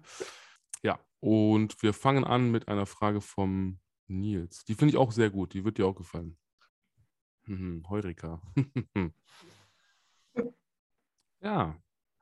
Hau raus. Wer ist es denn, der gute Mann? Jetzt sag nicht der Weihnachtsmann oder so. Hm. Klassiker. Das ja. hm, jetzt ist er sprachlos. Wüsstest du keinen? Ich, ich, ich äh, ja. Also, du wartest auf mich. Ja, ich warte auf die Antwort. Äh, auf die... Also, ich habe die Frage nicht gehört. Ach so, ach ja. oh, heute geht, ich sag euch, also heute ist, heute ist. Äh, ja, nicht, nicht fragen. Ja, war ja was. Du da, Alter? das, wird, das wird schön, wenn ich mir das morgen anhöre zum Schneiden. Das wird ganz so. Also, Frage kommt nochmal. Jetzt ist sie schon weg. Scheiße, habe ich die schon gelöscht? Warte, ich habe sie noch. Keine Sorge. Äh, da ist sie, Achtung. Ah, nee, doch nicht. Ich muss erstmal wieder. Oh Gott. Haben wir gleich, haben wir gleich. Ist alles live, alles kein Problem. Äh, so. Du viel Spaß beim Schneiden haben. Ich ja, ich glaube auch. Ich glaube auch. So, jetzt ist sie, da ist sie. Komm, da hauen sie raus. Gibt es einen bestimmten Spieler auf deiner Position, mit dem du dich vergleichen würdest? Na? Ha? Schwierig. Also ich habe, oh. seitdem ich Guard spiele, habe ich immer so ein bisschen, äh, ich sage das lieber noch nicht, aber ich äh, es, es gibt also einen linken Guard, den kennt fast jeder mittlerweile. Aber so sein, sein Playstyle finde ich, find ich ziemlich angenehm. Wer denn? Der gute Nelson. Äh, Nelson, Nelson. Also mit Nachnamen? Ach so, ja. Den äh, Quentin Nelson, der Left Guard. Von den, jetzt muss ich überlegen, warte mal. Ich, von den, also ich wollte gerade sagen, ich, ich habe es jetzt gerade so preisgegeben, kennt jeder, kennst du, also von den Colts, Left Guard. Ah, doch, ja, ja, ja. Ich war nicht sicher. Ich, ich war irgendwie gerade bei den Green Bay Packers oder bei den Raiders. Warum auch immer. Ich weiß auch nicht. Irgendwie, aber da gibt es, glaube ich, andere, die so ähnlich heißen. Ne? Aber der eine, die bei ja. den Packers, Packers ist, glaube ich, Nelson mit Vornamen. Das war aber dann der Tight End. Und bei den Raiders, ich habe keine Ahnung, warum ich. Aber jetzt, wo du es sagst, hast recht. Ja, ja, ja. Doch. Also Quentin, Quentin Nelson als Left Guard ist einfach Start. So in die okay. Richtung ist auf jeden Fall was traumhaft, nur daran zu denken, dem irgendwie nahe zu kommen aber mhm. als Left Tackle, klar, ich spiele halt, äh, meine Nummer ist die 73, ist halt Joe Thomas. Mhm. So, und das halt auch mehr, ich glaube ich, weil er einfach seinen eigenen Gewe also klar, er spielt Textbook-mäßig, so in manchen Sachen, aber sein Stance ist halt auch, weißt du, es gibt Sachen, die macht er einfach nur er, wo viele Leute gesagt haben, das kann nicht funktionieren, das mhm. funktioniert so nicht, die er trotzdem einfach macht und die funktionieren. Okay. Und ich finde das immer so ein bisschen, klar, man wird gecoacht, klar wird einem viel beigebracht, aber ich finde, Football ist auch immer gerade Mut, so zu spielen, wie es dir am besten passt. Und da halt auch selbstsicher und confident. Also Und Quentin Nelson ist einfach nasty. Das ist einfach das stimmt. nasty. Das, das stimmt. Ins Gesicht direkt ja, jedes mit, Play bis. Ja. Aber ich glaube, da ist auch kein Gramm Übergewicht dran an dem Körper. Also da geht es ins Gesicht mit, voll, mit allem, was er hat. Oh, Alter. Das ist halt ähm, grandios, dem Typen zuzuschauen. Die Überleitung, äh, denn die nächste Frage, da ist auch äh, alles dran, alles drum, alles drin. Die kommt jetzt von dem, wie gesagt, von besagtem Medildi. Ich finde, der, der ist, das ist so eine Frage, der macht sich mal einfach. Der nimmt mal die gleiche Frage, stellt sie eigentlich jedem Gast, aber ich finde die auch gut. Wir hören sie uns mal an. Gibt es jemanden, der dir im Laufe deiner Karriere begegnet, einen bleibenden Eindruck hinterlassen und den du gerne noch einmal wieder treffen wollen würdest? Vielleicht ein Coach um, ähm, oder, oder irgendwas oder ein Mitspieler. Coach oder Spieler. Dale Heffron, muss mhm. ich mal sagen, ganz, also von den Bielefeld Bulldogs damals. Also Dale Heffron ist so also ist eine Legende für mich, auch wie er mir damals geholfen hat und wie das so, das, das Ganze einfach so ins Rollen gebracht hat. Und dann klar, Seppo aus Wasser, aber es sind auch so Leute, Seppo, mit denen habe ich halt noch ab und zu Kontakt und dann klar die ganzen Imports, ne? So Nico Lester, Pierre Courget, Mathieu, Vael, Louis, so die ganzen Jungs, Adrian und dann halt auch die ganze Line aus denen. Also es sind so viele Jungs, aber mit denen habe ich halt immer noch Kontakt. Cool. Und ich glaube, ich habe auch ziemlich gut, was heißt in Kontakt halten, aber ich finde das auch wichtig. Ja, absolut. Überlegt gerade sonst noch wen, ne? Ansonsten haue ich direkt die nächste Frage, weil die passt so ein bisschen da rein. Vielleicht hast du sie auch schon beantwortet, äh, aber wir hören sie uns mal an von Ben und äh, bitteschön. Welcher Coach hat dir am meisten beigebracht in deiner Karriere? Ich weiß nicht, vielleicht war es ja der Besagte aus Bielefeld. Ja, es kommt immer noch, also Dale Heffron auf jeden Fall äh, alles über Mentale, was, was so den mentalen Ansatz zum Spiel angeht, den mhm. halt viele Leute also generell unterschätzen, dass halt Football nicht nur physisch, sondern mental auch ein extrem ausreizender Sport ist. Seppo, John Booker und dann, ich habe, ich muss ehrlich sein, ich habe auch sehr viel von Imports gelernt. Also von anderen Imports durch meine Karriere. Also was ist ein Footballspieler? Nicht nur so, wie verhält man sich, aber was gehört damit zu? So Routine, Essen, Training, die ganzen Sachen, Videoanalyse, Filmanalyse. Jetzt noch die zum, zum Abschluss des Ganzen, also diese, ne, diese Rubrik, sage ich mal, Football und Du kommt, ähm, das ist auch so eine Klassikerfrage ähm, vom Nils wiederum. Die äh, stellt er mittlerweile auch jedem und ich, ich glaube, du hast sie eigentlich auch schon beantwortet. Also ich, ich denke mal, ich kenne die Antwort, aber wir hören trotzdem mal rein und mal gucken, ob ich recht habe, was du sagst. Was ist deine Lieblingszahl mit Footballbezug? 73. Natürlich. Was, was denn sonst? Also, so, alle, die jetzt auf die 73 gesetzt haben und gewonnen haben, herzlichen Glückwunsch. alle, alle anderen, ihr müsst doch mal. 73, dopp doppelte Primzahl, das wäre einfach, muss sein, 7,3. Okay, da bin ich raus. Ich hasse Mathe und. Aber da kannst du dich mit dem Nils wieder verständigen, weil der ist auch so ein, so ein Mathematiker, Informa ich habe keine Ahnung, was der da also. Und falls für alle, auch für dich und für alle, die heute zuhören, ähm, falls er sich so ein bisschen verwackelt anhört. Ich, ich glaube, der hat die Fragen auch wieder nachts irgendwann aufgenommen. Der arbeitet nachts für mich. Ich weiß nicht warum. Er scheint so viel zu tun zu haben. Deswegen, also verzeiht es bitte, falls er sich ein bisschen schräg anhört oder, oder schief oder was. Es ist, glaube ich, einfach, weil es wahrscheinlich die Müdigkeit ist. Ich weiß es nicht. So wie ich heute auch hier völlig ab abnippel irgendwie mit dem ganzen. Ähm, also die Kombination aus gutem Essen, Wein, äh, einer Folge mitten in der Nacht ist und dann auch noch mit hier 40 Minuten und so. Und wir haben doch keine Zeit. Boah, wir haben, wir, wir haben, haben doch keine, keine Zeit. Zeit. Genau, der Klassiker. Der Klassiker, ich habe auch schönes TV total nochmal. Äh, wir ne? haben doch keine Zeit. So, und, und äh, ja, kommen wir mal zu elf. Komm, wir, wir ziehen mal jetzt durch hier. wie könnte es anders sein? Wieder eine Frage. Mein Gott, wir haben aber auch heute. Es kommt einem vor, als hätten wir 100 Fragen, aber. Ja. auch vom Nils. 100 Fragen, 5 Sessions. Genau, und äh, jetzt ist ja alles zum Thema 11 und Nils fängt mal an mit dieser Frage. Hast du die letzte Saison der ELF verfolgt? Wie war dein Eindruck? Ja, die habe ich auf jeden Fall verfolgt. Gerade wie gesagt, weil viele meiner Freunde halt schon in der Liga gespielt haben und ich auch die Option hätte, aber wäre das Studium halt nicht da gewesen, hätte ich letztes Jahr auch schon mal, hätte, hätte Fahrradkette. Und ja, spannend. Also ich finde, es hat echt Hut ab vor Patrick Isume, Hut ab vor allen Menschen, die da involviert sind. Ihr habt echt was auf die Beine gestellt, was dem europäischen Football halt echt langfristig einfach nur nach vorne bringt. Es haben sich jahrelang in verschiedenen Föderationen über ganz Europa regen sich die Spiele auf. Ich weiß nicht, wie es bei dir damals war, aber so mit mhm. deutschem Verband und dänischem Verband. Das ist halt, man fühlte sich so ein bisschen alleingelassen, man fühlte sich so ein bisschen eingeschlafen. Und jetzt dieses extreme Wachrütteln, gleich zwei Jahre oder jetzt im zweiten Jahr mit den zwölf Mannschaften Istanbul mit dabei, so einen Außenseiter halt auch reinzubringen ins Kaliber. wir werden sehen, wie es ausgeht, aber auch denen die Möglichkeit zu geben, sich mit dem Rest zu verbinden und nicht in der Türkei drüben zu spielen. Weil die Dragons auch dieses dran anzuknüpfen, was früher das ECTC war, CEFL, so das, was halt den Leuten oder mir auch als Import am meisten Spaß gemacht hat, das habe ich den Jungs hier auch jetzt gesagt, zu sehen, wie Football woanders gespielt wird. Zu sehen, wie andere Menschen Football wahrnehmen und auch zu realisieren, dass Leute in Spanien ganz anderen Football spielen als sie in Finnland, als Leute in Polen, Deutschland oder Austra äh, Österreich, Australien. Australien auch. Ja, das alle, alle, weißt du, es verbindet alle die gleiche Leidenschaft, aber wie es dann ausgelebt wird, was für Stärken, Schwächen jedes einzelne Land hat, dass man sehen kann, manche Länder haben bessere Skill-Position-Player, manche Länder haben bessere, bessere O&D-Liner und dann halt auch auf die Nuancen. Manche sind mehr so die, klar kommt das auf Person von Person an, aber ich finde, man kann auch schon so ein bisschen ländermäßig sehen, manche sind mehr so die Tänzer, die anderen sind mehr so brachiale Gewalt. Und es ist einfach, ja, ich würde sagen, wie ein, wie ein Or wie ein Orchester aus verschiedenen Instrumenten, wo man halt sieht, alles zusammen ist einfach Football. Das stimmt.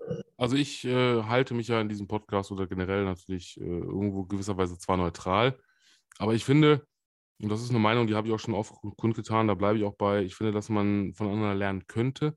Und ich finde, dass da ähm, gewisse Herren in der GFL vielleicht mal über ihren Schatten springen sollten, um eben ähm, das zeigt ja auch das, das ähm, beste Beispiel, die Vikings und die, die Raiders äh, aus, aus Tirol, dass man halt da ähm, ja mit dem Verband oder dass man halt einfach vielleicht so eine, so eine Kooperation, dass man halt sagt, okay, äh, zum Beispiel jetzt, wir haben ja in Düsseldorf und Köln, haben wir ja, ne, äh, oder auch hier das Umland bei uns hier, das Bergische, also zu beiden Städten, Berlin, Hamburg, das ist ja alles, äh, das sind ja elf Teams, wo, also nicht elf Teams, sondern Teams aus der ELF rum, wo halt äh, drumherum halt Teams in, der, in den ersten beiden Ligen spielen, die halt eben, ich sage jetzt mal ein blödes Beispiel, wo du halt hingehst und sagst, wie im Fußball auch, alles klar, das ist ein Talent, weiß ich nicht, und der geht, den schicken wir jetzt mal zu den Vikings. Da wird er mal ausgebildet und, und trainiert und kann natürlich zurück oder wie auch immer. Oder man sichert sich halt die Rechte oder sagt, okay, wir holen uns da mal so einen Jugend oder einen aus von deren Team, von deren B-Team und und und da könnten alle von profitieren. Ne? Dann wird es halt interessanter, die Zuschauer kommen und und und. Und da muss ich dir auch sagen, also was ich dir recht gebe, ist, wo der, wo die Chefetage auch gerade um, um Patrick Sume wirklich was sich überlegt haben und auch richtig auf die Kacke gehauen haben und richtig Gas geben. Ne? Und, und das bringt mich zum, zum nächsten Punkt. Ich meine, jetzt in der ersten Saison waren es acht Teams, jetzt kommen ja vier dazu, unter anderem ihr oder die Vikings. Ähm, ne? Die Türkei, ich glaube, ich weiß nicht, wie du es siehst, ich glaube, dass da auch auf lange Sicht aus Skandinavien ein Team kommen wird, aus Frankreich ein Team kommen wird, vielleicht Mailand, also Italien ist ja im Gespräch irgendwas. Ne? Und, und, und schon hast du wieder, schwupps, London ist ja auch, oder generell England ist ja auch, ne? also da, guck mal, leg mal, da hast du wieder vier Nationen. Ne? Also, also ich, genau, das, also mein, in meinem Kopf sehe ich das auch, wenn ich mit verschiedenen Leuten, die halt schon gespielt haben oder dann teilnehmen, sowas, was die Vorstellung, was ich auch denke, oder wo weißt du, man munkelt halt immer gerade darüber, aber so Paris, Milano, London, und dann Stockholm oder Kopenhagen oder skandinavische Corporation Franchise. Ja. Und dann hätte man 16 Teams, vier, vier Divisions, North, South, West, East. Mhm. Und man hätte halt quasi fast eigentlich Zentraleuropa abgedeckt, was die Mannschaften und die Qualität angeht. Absolut. Und, halt, und es auch, muss, man muss mal, ich, es ist halt immer so, weißt du, das sagt man auch gerade bei uns, wie gesagt, ich habe ja Innovation und Entrepreneurship studiert. Man hat halt immer das Schlimmste, ist immer so, wenn man alteingesessene Strukturen verändern möchte. Mhm. Das auch mal in den, das verschlafen die meisten Firmen, die wollen das nicht wahrhaben. Jeder kennt es aus der alten Mannschaft, wer der dritte, vierte, fünfte Liga mal gespielt hat in Deutschland so. Das haben wir früher so gemacht, das machen wir jetzt schon wieder so. Und das wird, und das ist halt immer so der Killer des Fortschritts. Ja. Das, und dann auch immer, oder auch dieses, ah, das, das wie sagt, gab es doch mal so ein schönes Zitat irgendwie, alle sagen, es geht nicht, bis einer daherkommt, das einfach macht. Genau, so, ja, es nicht und hat es gemacht, genau. Genau, und das ist, finde ich, jetzt bei der ELF auch so dieses, wir haben jahrelang wollte man Streams haben, Livestream. Es wurde, es konnte nicht machen, da waren es horrende Summen, die man dafür bezahlen musste. Boom, jetzt haben wir Livestreams von allen Spielen, die sich jeder angucken kann. Es ist so, klar zahlt man was dafür, aber früher habe ich auch teilweise Geld für manche Streams von Teams bezahlt, wo du danach auch mit 480 Megapixel auf versucht hast, irgendwas zu erkennen. Das stimmt. So. Ja. ja. Und, und äh, also das Beispiel, das, das ist klar, das ist so der Klassiker. Ne? Ähm, alle haben gesagt, es geht nicht, bis einer kam, der, der wusste es nicht und hat es gemacht. Ich kenne das, glaube ich, aus dem, aus dem Englischen irgendwas so, so frei übersetzt, dass es heißt, äh, ja, wenn dass jemand sagt, äh, es geht oder, oder, du kannst es und jemand sagt, du es geht nicht, du kannst es nicht. Im Prinzip das Gleiche, halt nur diese eine, das eine Wort. Ne? Ja. Also das ist, macht halt den Unterschied. Und ähm, wir werden sehen. Also ich, ich denke, also es wäre jetzt noch eine Frage gewesen, die kann ich jetzt mal so vielleicht mit da in unser Gespräch gerade einfließen lassen von Ben, der halt gesagt hat, okay, äh, welche Länder bräuchten denn noch einen Vertreter in der Elf und äh, könnten die denn spielerisch oder von den Fans, Zuschauern her mithalten? Wenn du jetzt sagst, Dänemark, Finnland zum Beispiel, da warst du ja, oder Frankreich. Ja. Wo siehst du denn da ein Potenzial? Würdest du sagen Vasa oder auch hier die Crusaders aus Schweden oder hier? Ich, also ich, ich, ich, würde, ich würde eine Kooperation zwischen, zwischen Schweden und Dänemark machen. Okay. Sowas, sowas in die Richtung geht. Mhm. Oder Schweden und Finnland, so da kannst du. Also Dänemark und Schweden hat halt so das Gute, wenn du Kopenhagen gehst, so Malmö ist gleich um dran, du kannst die Brücke rüberfahren. Mhm. Das ist logistisch halt auch machbar. Okay. Und Kopenhagen ist auch eine schöne Stadt. Milano, generell italienischer Football. Viele der Italiener spielen schon außerhalb, die spielen in der GFL. So Franzosen, da muss man gar nicht drüber reden. Ich glaube, mhm. die, die spielen alle in der ELF oder GFL. Ich wollte sagen, und, und dann, Coach Izume war ja mal Nationaltrainer, also der hat ja auch noch Sicherheit noch äh, Connections, ist ja so. Genau, das halt auch noch. Und dann genau. London sieht man jetzt auch schon immer mehr die ganzen äh, Talente. Da ist auch Uni University Football eine ziemlich große Sache. Und da kommen auch immer mehr Leute rüber. Also ich glaube, so mit den vier Ländern, wenn die noch dabei wären, dann würde es in meiner Meinung nach, ich will nicht sagen, dass es dann reicht, aber ich glaube doch, weil dann andere Länder halt doch schon mehr developed werden müssen. Also bevor man jetzt irgendwie Portugal damit reinzieht mhm. oder Schlag der Ukraine gibt es ja auch eine Liga, Serbien, Bosnien und so. Hm. Das könnte dann schon doch härter werden. Wobei, da gibt es ja auch die Kragovic Wild Boars, glaube ich, in, in, Serbien oder Lokomotiv äh, Moskau, glaube ich, gibt es auch schon. Das könnte jetzt geopolitisch schwierig werden. Naja, im Moment ja. ja. ja. Aber ähm, so, glaube ich, mit denen hätten wir alle dabei. Hm. Aber ich, ich denke, dass es also wir haben jetzt auch in Deutschland, klar, sieht man ja auch, und da hatten wir ja auch die, die alten NFL Europe Teams quasi wieder neu belebt. Also ne, Ryan Fire, Frankfurt Galaxy, Hamburg, äh, Berlin. Ich, ich glaube, wenn das alles gut läuft und man hat irgendwann mal also 12, 16 Teams, dass man es irgendwann auch auf 20, 24 ausweiten kann. Und ich, ich persönlich würde mal behaupten, dass in Frankreich, äh, Spanien, Italien und halt da oben Dänemark, Schweden, dass da auch Potenzial für zwei Teams ist, dass man sagt, zum Beispiel Mailand und Rom oder halt ne, Barcelona und doch woanders, was ich in irgendeiner Ecke, Sevilla, Madrid, es gibt ja auch da im Umland. Oder klar, Paris und ich sage jetzt mal da unten Nizza die Ecke oder so, ne? Das ist, ja. äh, oder Marseille. Also machbar ist das auf jeden Fall. Und die Jungs haben sich ja was dabei gedacht. Das ist ja ein einfaches Rechenexempel. Du gehst ja nicht einfach hin und sagst, oh, ich knall jetzt hier einfach mal so, so einen Plan auf den Tisch und ähm, wird schon gut gehen ähm, sondern das ist ja alles durchdacht und logistisch und, und kaufmännisch und und und. Und wie gesagt, Coach Izume ist ne, als Coach, als Kommentar, der hat ja nun mal einfach, also ich wünschte, ich hätte solche Beziehungen in die ganze Welt, das wäre schon cool, weißt du, wenn du dann, ne, der, ähm, von daher denke ich mal, ähm, ja, ich bin, wir dürfen gespannt sein, was noch kommt. Und wir kommen jetzt mal auf die, auf die kommende Saison. Ähm, das ist ja dann die Gruppe, jetzt muss ich überlegen, ich glaube Central ist es, glaube ich, ne? Die Central, Central ja. Division. Genau, die Gegner, klar, die Raiders, äh, äh, sollte man, also du jetzt vielleicht nicht, aber die Jungs ja. kennen sie wahrscheinlich. Äh, wir haben die Stuttgart Search und wir haben die Frankfurt Galaxy. Und viele sprechen da immer von dieser, ich sage jetzt mal in Anführungsstrichen, Todesgruppe und die Schwergewichte aus Österreich. Aber du hast es eben schon mal gesagt, klar, Vikings, siehst du euch denn auch als so ein Football-Schwergewicht, wo du man vielleicht beim Boxen sagen würde, so ein, ne, so ein super Schwergewicht, der halt wirklich auch was in die Waagschale werfen kann? Ja, definitiv. Also ich finde, es ist immer schwierig zu sagen, weil sich gerade, ich glaube, jeder, der die ELF so ein bisschen verfolgt hat, gemerkt, es ist super viel passiert in der Offseason. Also gerade Stuttgart hat, glaube ich, acht, neun Neuzugänge aus Frankfurt bekommen und dann die Raiders generell, die jetzt langsam ihre Signings öffentlich machen. Frankfurt hat auch extrem nach den Abgängen wieder aufgestockt. Also ich glaube, es wird auf jeden Fall, es wird nicht einfach und es wird auf jeden Fall spannend. Und ich glaube auch, dass viele Menschen also überrascht sein werden von, weißt du, klar, letztes Jahr hat man die Teams gehabt, oh, Stuttgart war nicht gut, die war nicht gut, die, die äh, Dragons waren vielleicht auch nicht die besten. Aber ich glaube, viele Menschen unterschätzen, wie viel sich in einem Jahr tun kann, wie viel einfach so ein, so ein genereller Transfer halt ausmachen kann. Die Dragons haben, glaube ich, ihre ganze, also soweit ich weiß, haben die ganze O-Line ausgetauscht, so dass es noch ein paar Jungs vom letzten Jahr, aber auch drei, vier neue Import- oder spanische Spieler, die jetzt zurückgekommen sind. Wie gesagt, Search hat aufgelegt, Raiders auch. Und dann wird das auf jeden Fall schon. Also viele haben auch äh, wieder drüber gemunkelt. Das ne? ist halt, wie du schon gesagt hast, ist ein lustiges Central. Und, und auch, dass, dass jetzt die Raiders und die Vikings zusammen in einer Gruppe sind, ist halt auch so, war das notwendig wirklich? Aber ich, ich finde es gut. Also mir macht es als Footballspieler persönlich, ich habe mega, also ich mit den Raiders zum ersten, das ist glaube ich generell ein Traum von jedem, der spielt. So einmal gegen die Raiders in Innsbruck und so ist schon ein Erlebnis. sich gegen Frankfurt zu messen, den amtierenden Meister und dann Stuttgart diese Aufbrüster. Also ich bin mehr als zufrieden mit unserer Gruppe. Glaube ich. Also, also ich will, weißt du, es macht einfach, jeder, der Football spielt und competitive ist, weiß so, das macht keinen Spaß, wenn du einen Blowout hast. Enge Spiele, du willst Spiele, wo du halt dich, weißt du, bis ans Limit gehen musst und am besten noch drüber hinaus so. Und für mich persönlich umso früher, umso besser.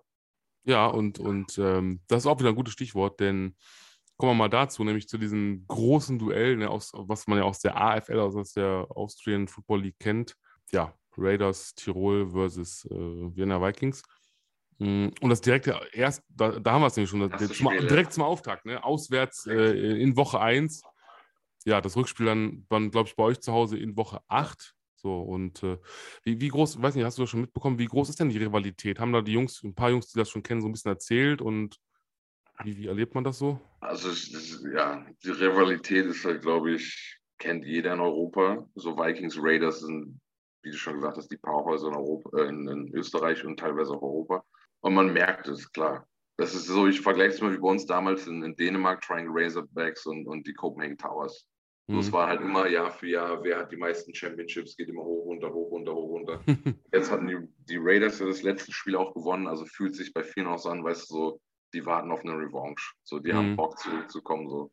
Und das ist halt auch nochmal ein Ansporn. Weißt du, gerade auch im ersten Spiel und dann in Innsbruck, so wie ich das mitgekriegt habe, ist das auch immer ein ziemlich krasses Erlebnis. Gerade halt Innsbruck zu Hause sind immer sehr stark. Und man wird halt einfach sehen, was kommt. Aber die Jungs sind auf jeden Fall, mich eingeschlossen, motiviert sich und Bock. Und ich glaube, es ist auch dieses so, man will, also klar trainiert man, das Training macht auch Spaß, das Bock loszulegen. Das macht einfach, so Football wird gespielt, so, du willst dich mit anderen messen. Das stimmt. Dafür ist es, ne, dafür ist man Competitor, dafür ist es da. Jetzt gucke ich mal gerade wegen der Fragen. Genau, ähm, eine, da geht es auch nochmal so ein bisschen um Wien selber. Du hast ja gesagt, was hast du ein bisschen von der Stadt was gesehen nach einer Woche. Aber da geht es jetzt mal so ein bisschen eher um ähm, den Verein bzw. das Stadion. Was war dein erster Gedanke, als du euer Stadion kennengelernt hast? Hast du es überhaupt schon kennengelernt? Ja, muss ja, oder habt ihr schon drin trainiert oder wie ist das so? Nee, also wir, wir trainieren hier auf äh, Ravelin heißt es, glaube ich. Also mhm. im Sport, also wie gesagt, zwei Kunstrasenfelder und das ist ein Traum. Also das, ich kann so sagen, wo ich das erste Mal aus Practice, also ich glaube, ich für mich wie so ein, wie sagt man, kleines Kind im Süßigkeitenladen, also mhm. also wo ich also mich das nach dem Flugzeug sind wir halt direkt zum Training gefahren, so. Durfte ich, als ich das erste Training angeguckt und ich so in der Mitte des Trainings komme, ich, ich glaube, ich hast mich, wie gesagt, wie so ein Kind gewirkt. So, du kommst halt echt, du musst dir vorstellen, wenn du da drauf kommst, du siehst den ersten Kunstrasenplatz, da trainiert die zweite Mannschaft, da stehen die ganzen Blocksleds, die Shoots, das ganze Equipment, Wasser ist alles da, Pipapo, Flutlichter, Goalposts sind finished, Umkleidekabine ist halt alles da, ist alles Vikings. So das ist abnormal. Also ich fand ich es einfach so, weißt du, du kommst hin und bist der. Also, und ich sag den ganzen Jungs auch immer so, Alter, was, das, das hat mich echt sprachlos gemacht, muss ich, muss ich ganz ehrlich gestehen. Ich habe solche Umstände halt echt noch nie erlebt.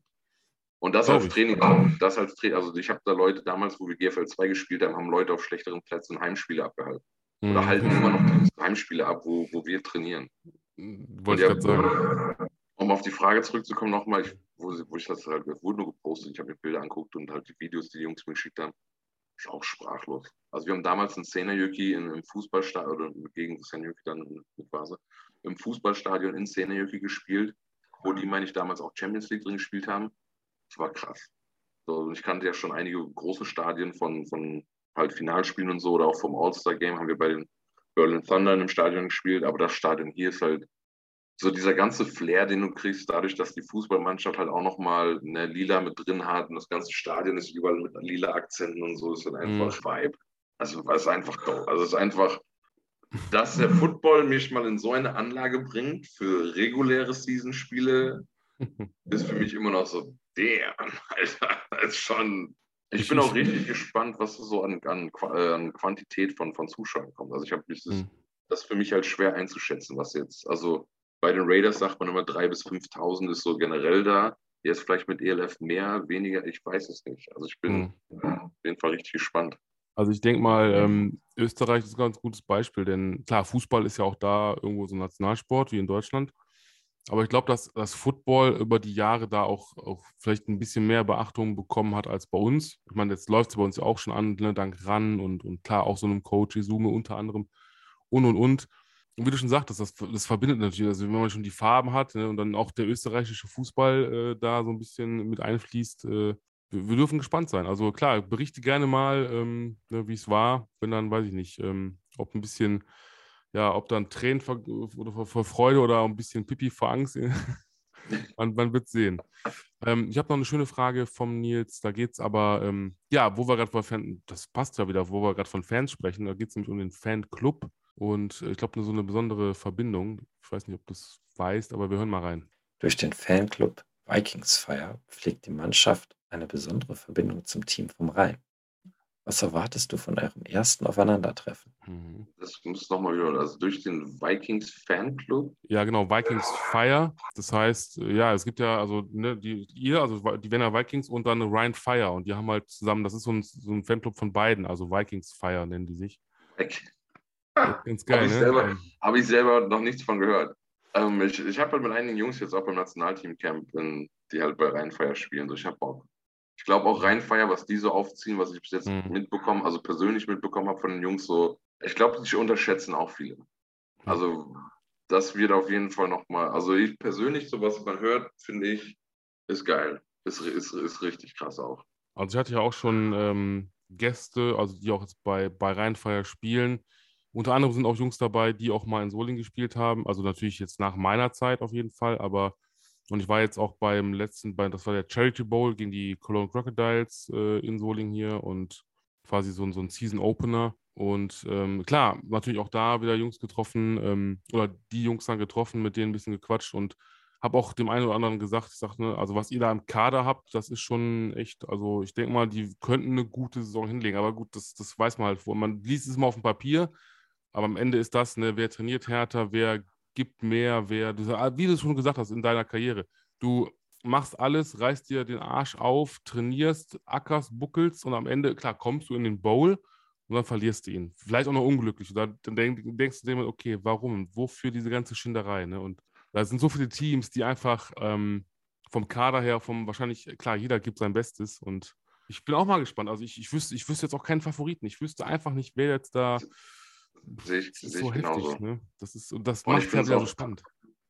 Und genau, und das finde ich halt, halt wirklich das erste Mal, wo ich auch nicht so eine Season reingehe und denke so, okay, die und die gewinnen. Weißt du, mhm. es ist wirklich so, die ganzen Jungs sind high. Also ich habe auch, wie gesagt, Nazio Camp, da waren vier, fünf verschiedene, also Jung, also O-Liner auch von verschiedenen ELF-Teams da. Alle sind hyped. Ich sehe da keinen großen Unterschied im Niveau. Mhm. Weißt du, alle sind involviert, alle sind engagiert. Und dann hat halt großen Einfluss natürlich auch, wie kommt die Mannschaft zusammen? Wie ist die Moral? Wie ist das Zusammenhaltsgefüge? Was passiert, wenn man hinten liegt? Wie reagiert man, wenn man vorne liegt? So dieser ganze Flow-Effekt, der beim mhm. Football mhm. meiner Meinung nach auch noch eine Rolle spielt. Das stimmt. Eine Frage haben wir noch, dann haben wir die Fragen für heute durch. Ähm, da geht es so ein bisschen so ums Thema äh, Ernährung. Das ist ein schönes Thema. Wie sieht dein typischer Ernährungsplan an einem Tag während der Saison aus? Genau. Erzähl doch mal, was, was, was ziehst du denn so rein? was gibt's denn Leckeres? Alles. Also momentan esse ich immer Oats, also Oatmeal generell zum Frühstück, Haferflocken. Mm. Momentan so mit Blaubeeren, manchmal mit mm. Banane. Dann habe ich noch so eine Smack-Test, so Geschmackspulver. Da mhm. kennst du wahrscheinlich auch, ne? so ein Löffelchen Alles. Geschmackspulver mit rein. Genau. Ich glaube, das zum Frühstück. Dann zwischenzeitlich nochmal ein Proteinshake. Dann mittags habe ich jetzt gerade für mich wieder neu entdeckt. Da habe ich früher gern gegessen. Ist einfach Reis mit zwei Dosen Thunfisch und ein bisschen Low-Fat-Mayonnaise. Hör mal, geil. Also ohne Mayonnaise, aber ich habe es auch mal eine Zeit lang gemacht. So Thunfisch und Reis. Ich euch, können wir euch nur empfehlen, Leute. Ja, also, Reis und Thunfisch ist auf jeden Fall eine geile Kombination. Ja. Und dann halt zwischenzeitlich mache ich dann nochmal einen Shake, da probiere ich dann irgendwie so, also ich bin ein riesiger Fan vom Blender, normal, also so Mixer. Normalerweise mhm. überall, wo ich hinfliege, habe ich entweder einen Hochleistungsmixer dabei oder das ist eins der ersten Sachen, die ich mir kaufe. Und jetzt halt auch dann zwischenzeitlich nochmal ein Shake mit Gemüse und Proteinpulver. Mhm. Und dann abends halt nochmal irgendwie Protein, also Hähnchen oder sonst was mit äh, Gemüse. Also keine Kohlenhydrate mehr. Ich wollte gerade sagen, so, so geht es mir ähnlich. Aber gibt es da nicht Probleme beim, beim, jetzt hätte ich fast beim Zoll oder bei, bei der Ein- und Ausreise da mit beim, beim, beim, was schon, Check-in, Check-out, also, ne, weißt du, ich meine, wo du dann durch die Personenkontrolle. Nee, also ich habe den, ich hab den Koffer, also den Mixer im äh, Aufgabenkoffer. Ja, okay. Und dann ist das easy, ja.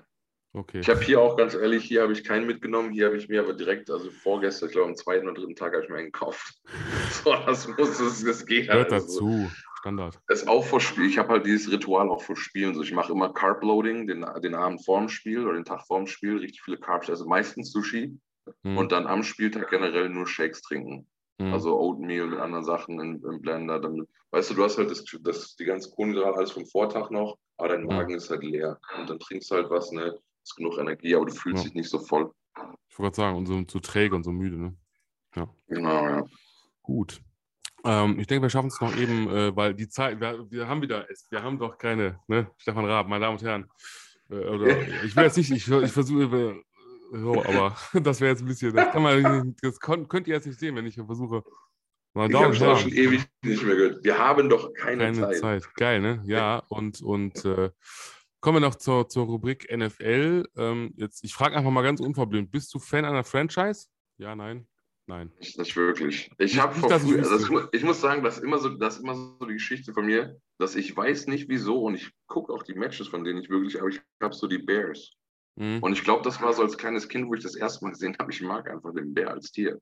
Das war, glaube ich, damals so als kleines Kind meine, meine Eingebung, die auch nicht mhm. weiterreichte. Ja. Okay. Ja, gut, von Wien nach München. Du hätt, könntest theoretisch nach München rüber ne, und dir ein Spiel angucken. Ist ja jetzt äh, NFL Deutschland Spiele. Ja. Aber ja, gut, ich meine, äh, hat es, glaube ich, schon gesagt, Vor Vorbild, Lieblingsspieler hat es ja auch schon gesagt, ne? Quinton Nelson, also hatten wir ja auch schon. Mm. Und Joe Thomas, ja. Genau. Also wenn du dich wenn wir uns jetzt beeilen, dann, weil wir kommen nämlich jetzt zum Gruß der Woche und äh, hau mal raus. Hast du dir schon mal überlegt, wenn du grüßen möchtest? Du hast ja jetzt ganz viel Zeit, so mit ja. Mit Pausen. Also ich glaube, ich, ich, ich, grüße einfach die ganzen Vienna Vikings, dann natürlich die Triangle Razorbacks, meine, meine Heimat. Und dann ja, alle, weiß nicht, alle. Nicolas Pierre, ich glaube, die Namen habe ich schon so oft erwähnt. Jungs, ihr wisst, wer gemeint ist. Und dich natürlich auch. Danke, ne, dass ich hier oh. sein durfte. Ja, das ist noch nicht vorbei. Das hört sich schon an, als wenn wir schon wieder. wir haben noch machen keine Zeit. Genau, machen Sie es gut. Gute Nacht, auf Wiedersehen. Tschüss. So, die verbleibenden sieben Minuten, die nutze ich jetzt. Nein, Quatsch, so, so schlimm wird es nicht. Aber ich wusste nicht, dass es so schnell geht bei dir. Ich habe aber alles, ich habe mir natürlich alles aufgeschrieben. Das ist ja mein Vorteil. Ich habe ja Notizen. Ohne die käme ich ja nicht klar. Ich grüße, wie immer. Ähm, ihr wisst es schon, äh, Stefan und Nicole, meine beiden Coaches. Nämlich äh, er ist so ein bisschen so der mein, mein Fitnesscoach und sie meine Ernährungsberaterin. Und dank den beiden. Und jetzt möchte ich es nochmal wieder äh, bekannt geben. Ich halte euch alle auf dem Laufenden dank Ernährung und ein bisschen Sport machen, zu Hause in eigenen vier Wänden mit, mit Geräten, mit, mit Hanteln und so weiter. Mm, ja, knapp 13 Kilo, also 12,6 Kilo sind jetzt runter in sechs Wochen. Da ist schon, ist schon gut. Da geht noch Wochen. was. Puh. Ja. Da geht noch was. Das ist ziemlich flott, Alter. Und äh, also ich will wieder auf mein, mein Starting-Gewicht so 130, 140 Kilo. Das wäre so, dann ist mal gut. Und dann kann man drauf aufbauen, ein bisschen in Shape sein. Ja, dann natürlich ähm, grüße ich ganz lieb den ähm, ja, Medildi, der, also ne, aka Christian heißt er ja, ähm, war an Corona erkrankt, ist wieder genesen, es geht, ihm geht es wieder gut. Ich hoffe, es geht dir gut, mein Freund. Und ich freue mich einfach wieder auf deine Memes. Also die sind einfach unschlagbar, die sind so cool. Da muss man echt mal aufpassen, was man sagt. ja, danke nochmal an den Ben ne, aus dem Discord. Ähm, also auch für deine Fragen, weil die auch wieder ziemlich cool waren, ziemlich gerissen. Nils, natürlich auch schöne Grüße, mein Ehrenmann, weil danke fürs Vorlesen der Fragen natürlich. Du gibst immer alles. Der, der, der Junge, ich sage ja, der sitzt da, glaube ich, in seiner, in seiner Kammer nachts um 3 Uhr und denkt so, oh, ich muss die Fragen nur einsprechen. Und dann macht er das einfach. Und das ist unfassbar. Dann gehen jetzt Grüße raus. Das ist jetzt ein bisschen komisch, denn es handelt sich um, ich sag's mal, Vorfeld zwei Autos. Also, einmal grüße ich den Marvin. Marvin ist der verkaufte Golf 7 GTI meiner Frau. Der ist ja schon weg jetzt seit Donnerstag. Marvin, mach's gut. Du bist jetzt in Luxemburg. Ich hoffe, es geht dir gut. Und jetzt grüße ich ihn. Äh, das, also das neue Auto meiner Frau. Meine Frau kriegt jetzt zwei Autos. Eins wird sie sich leasen. Äh, das dauert natürlich noch ein bisschen, aber bis dahin hat sie sich heute einen Oldtimer zugelegt. Einen schönen Mercedes Strich 8, der da hört auf den Namen Dr. Heinz. So, also Dr. Heinz, meine Damen und Herren, ist ein Auto und ich grüße dich jetzt schon mal. Und äh, ja, dann würde ich sagen, ach komm, das nehmen wir noch mit, das schaffen wir noch. Scheiß drauf. Wir haben doch keine Zeit. Deshalb äh, ganz Letzte schnell. Aufnahme hier. Jetzt noch ganz schnell hier äh, die Vorschau auf die nächste Folge. Was passiert? Bleiben Sie dran. So, das war schnell. Wenn wir so schnell reden würden, wie das Musikstück abspielt, dann wären wir in zehn Minuten durch. Ja, kommen wir dann, genau, wie immer zur Vorschau auf die nächste Folge. Und dafür habe ich mir nach längerem wieder mal einen Coach eingeladen. Wie könnte es anders sein? Ich meine, ne, vom O-Liner zum Coach passt doch. Also genauer gesagt, es ist ein Head Coach und es ist auch nicht irgendein Head Coach. Wir bleiben auch in der ELF. Ja, wir bleiben auch in der Central Conference. Oh oh. Also, freut euch gemeinsam mit mir auf Trommelwirbel. ja, das hört man doch jetzt nicht. Jetzt habe ich es gesehen. Egal. Äh, es war sehr schön. Er, stellt euch vor, er hat getrommelt. Ähm, Martin Hanselmann, Head Coach der Stuttgart Search. Meine Damen und Herren. Ja, da hast du gedacht, ne? Hast du gedacht? Habe ich, hab ich gewusst. Hast du gewusst, okay.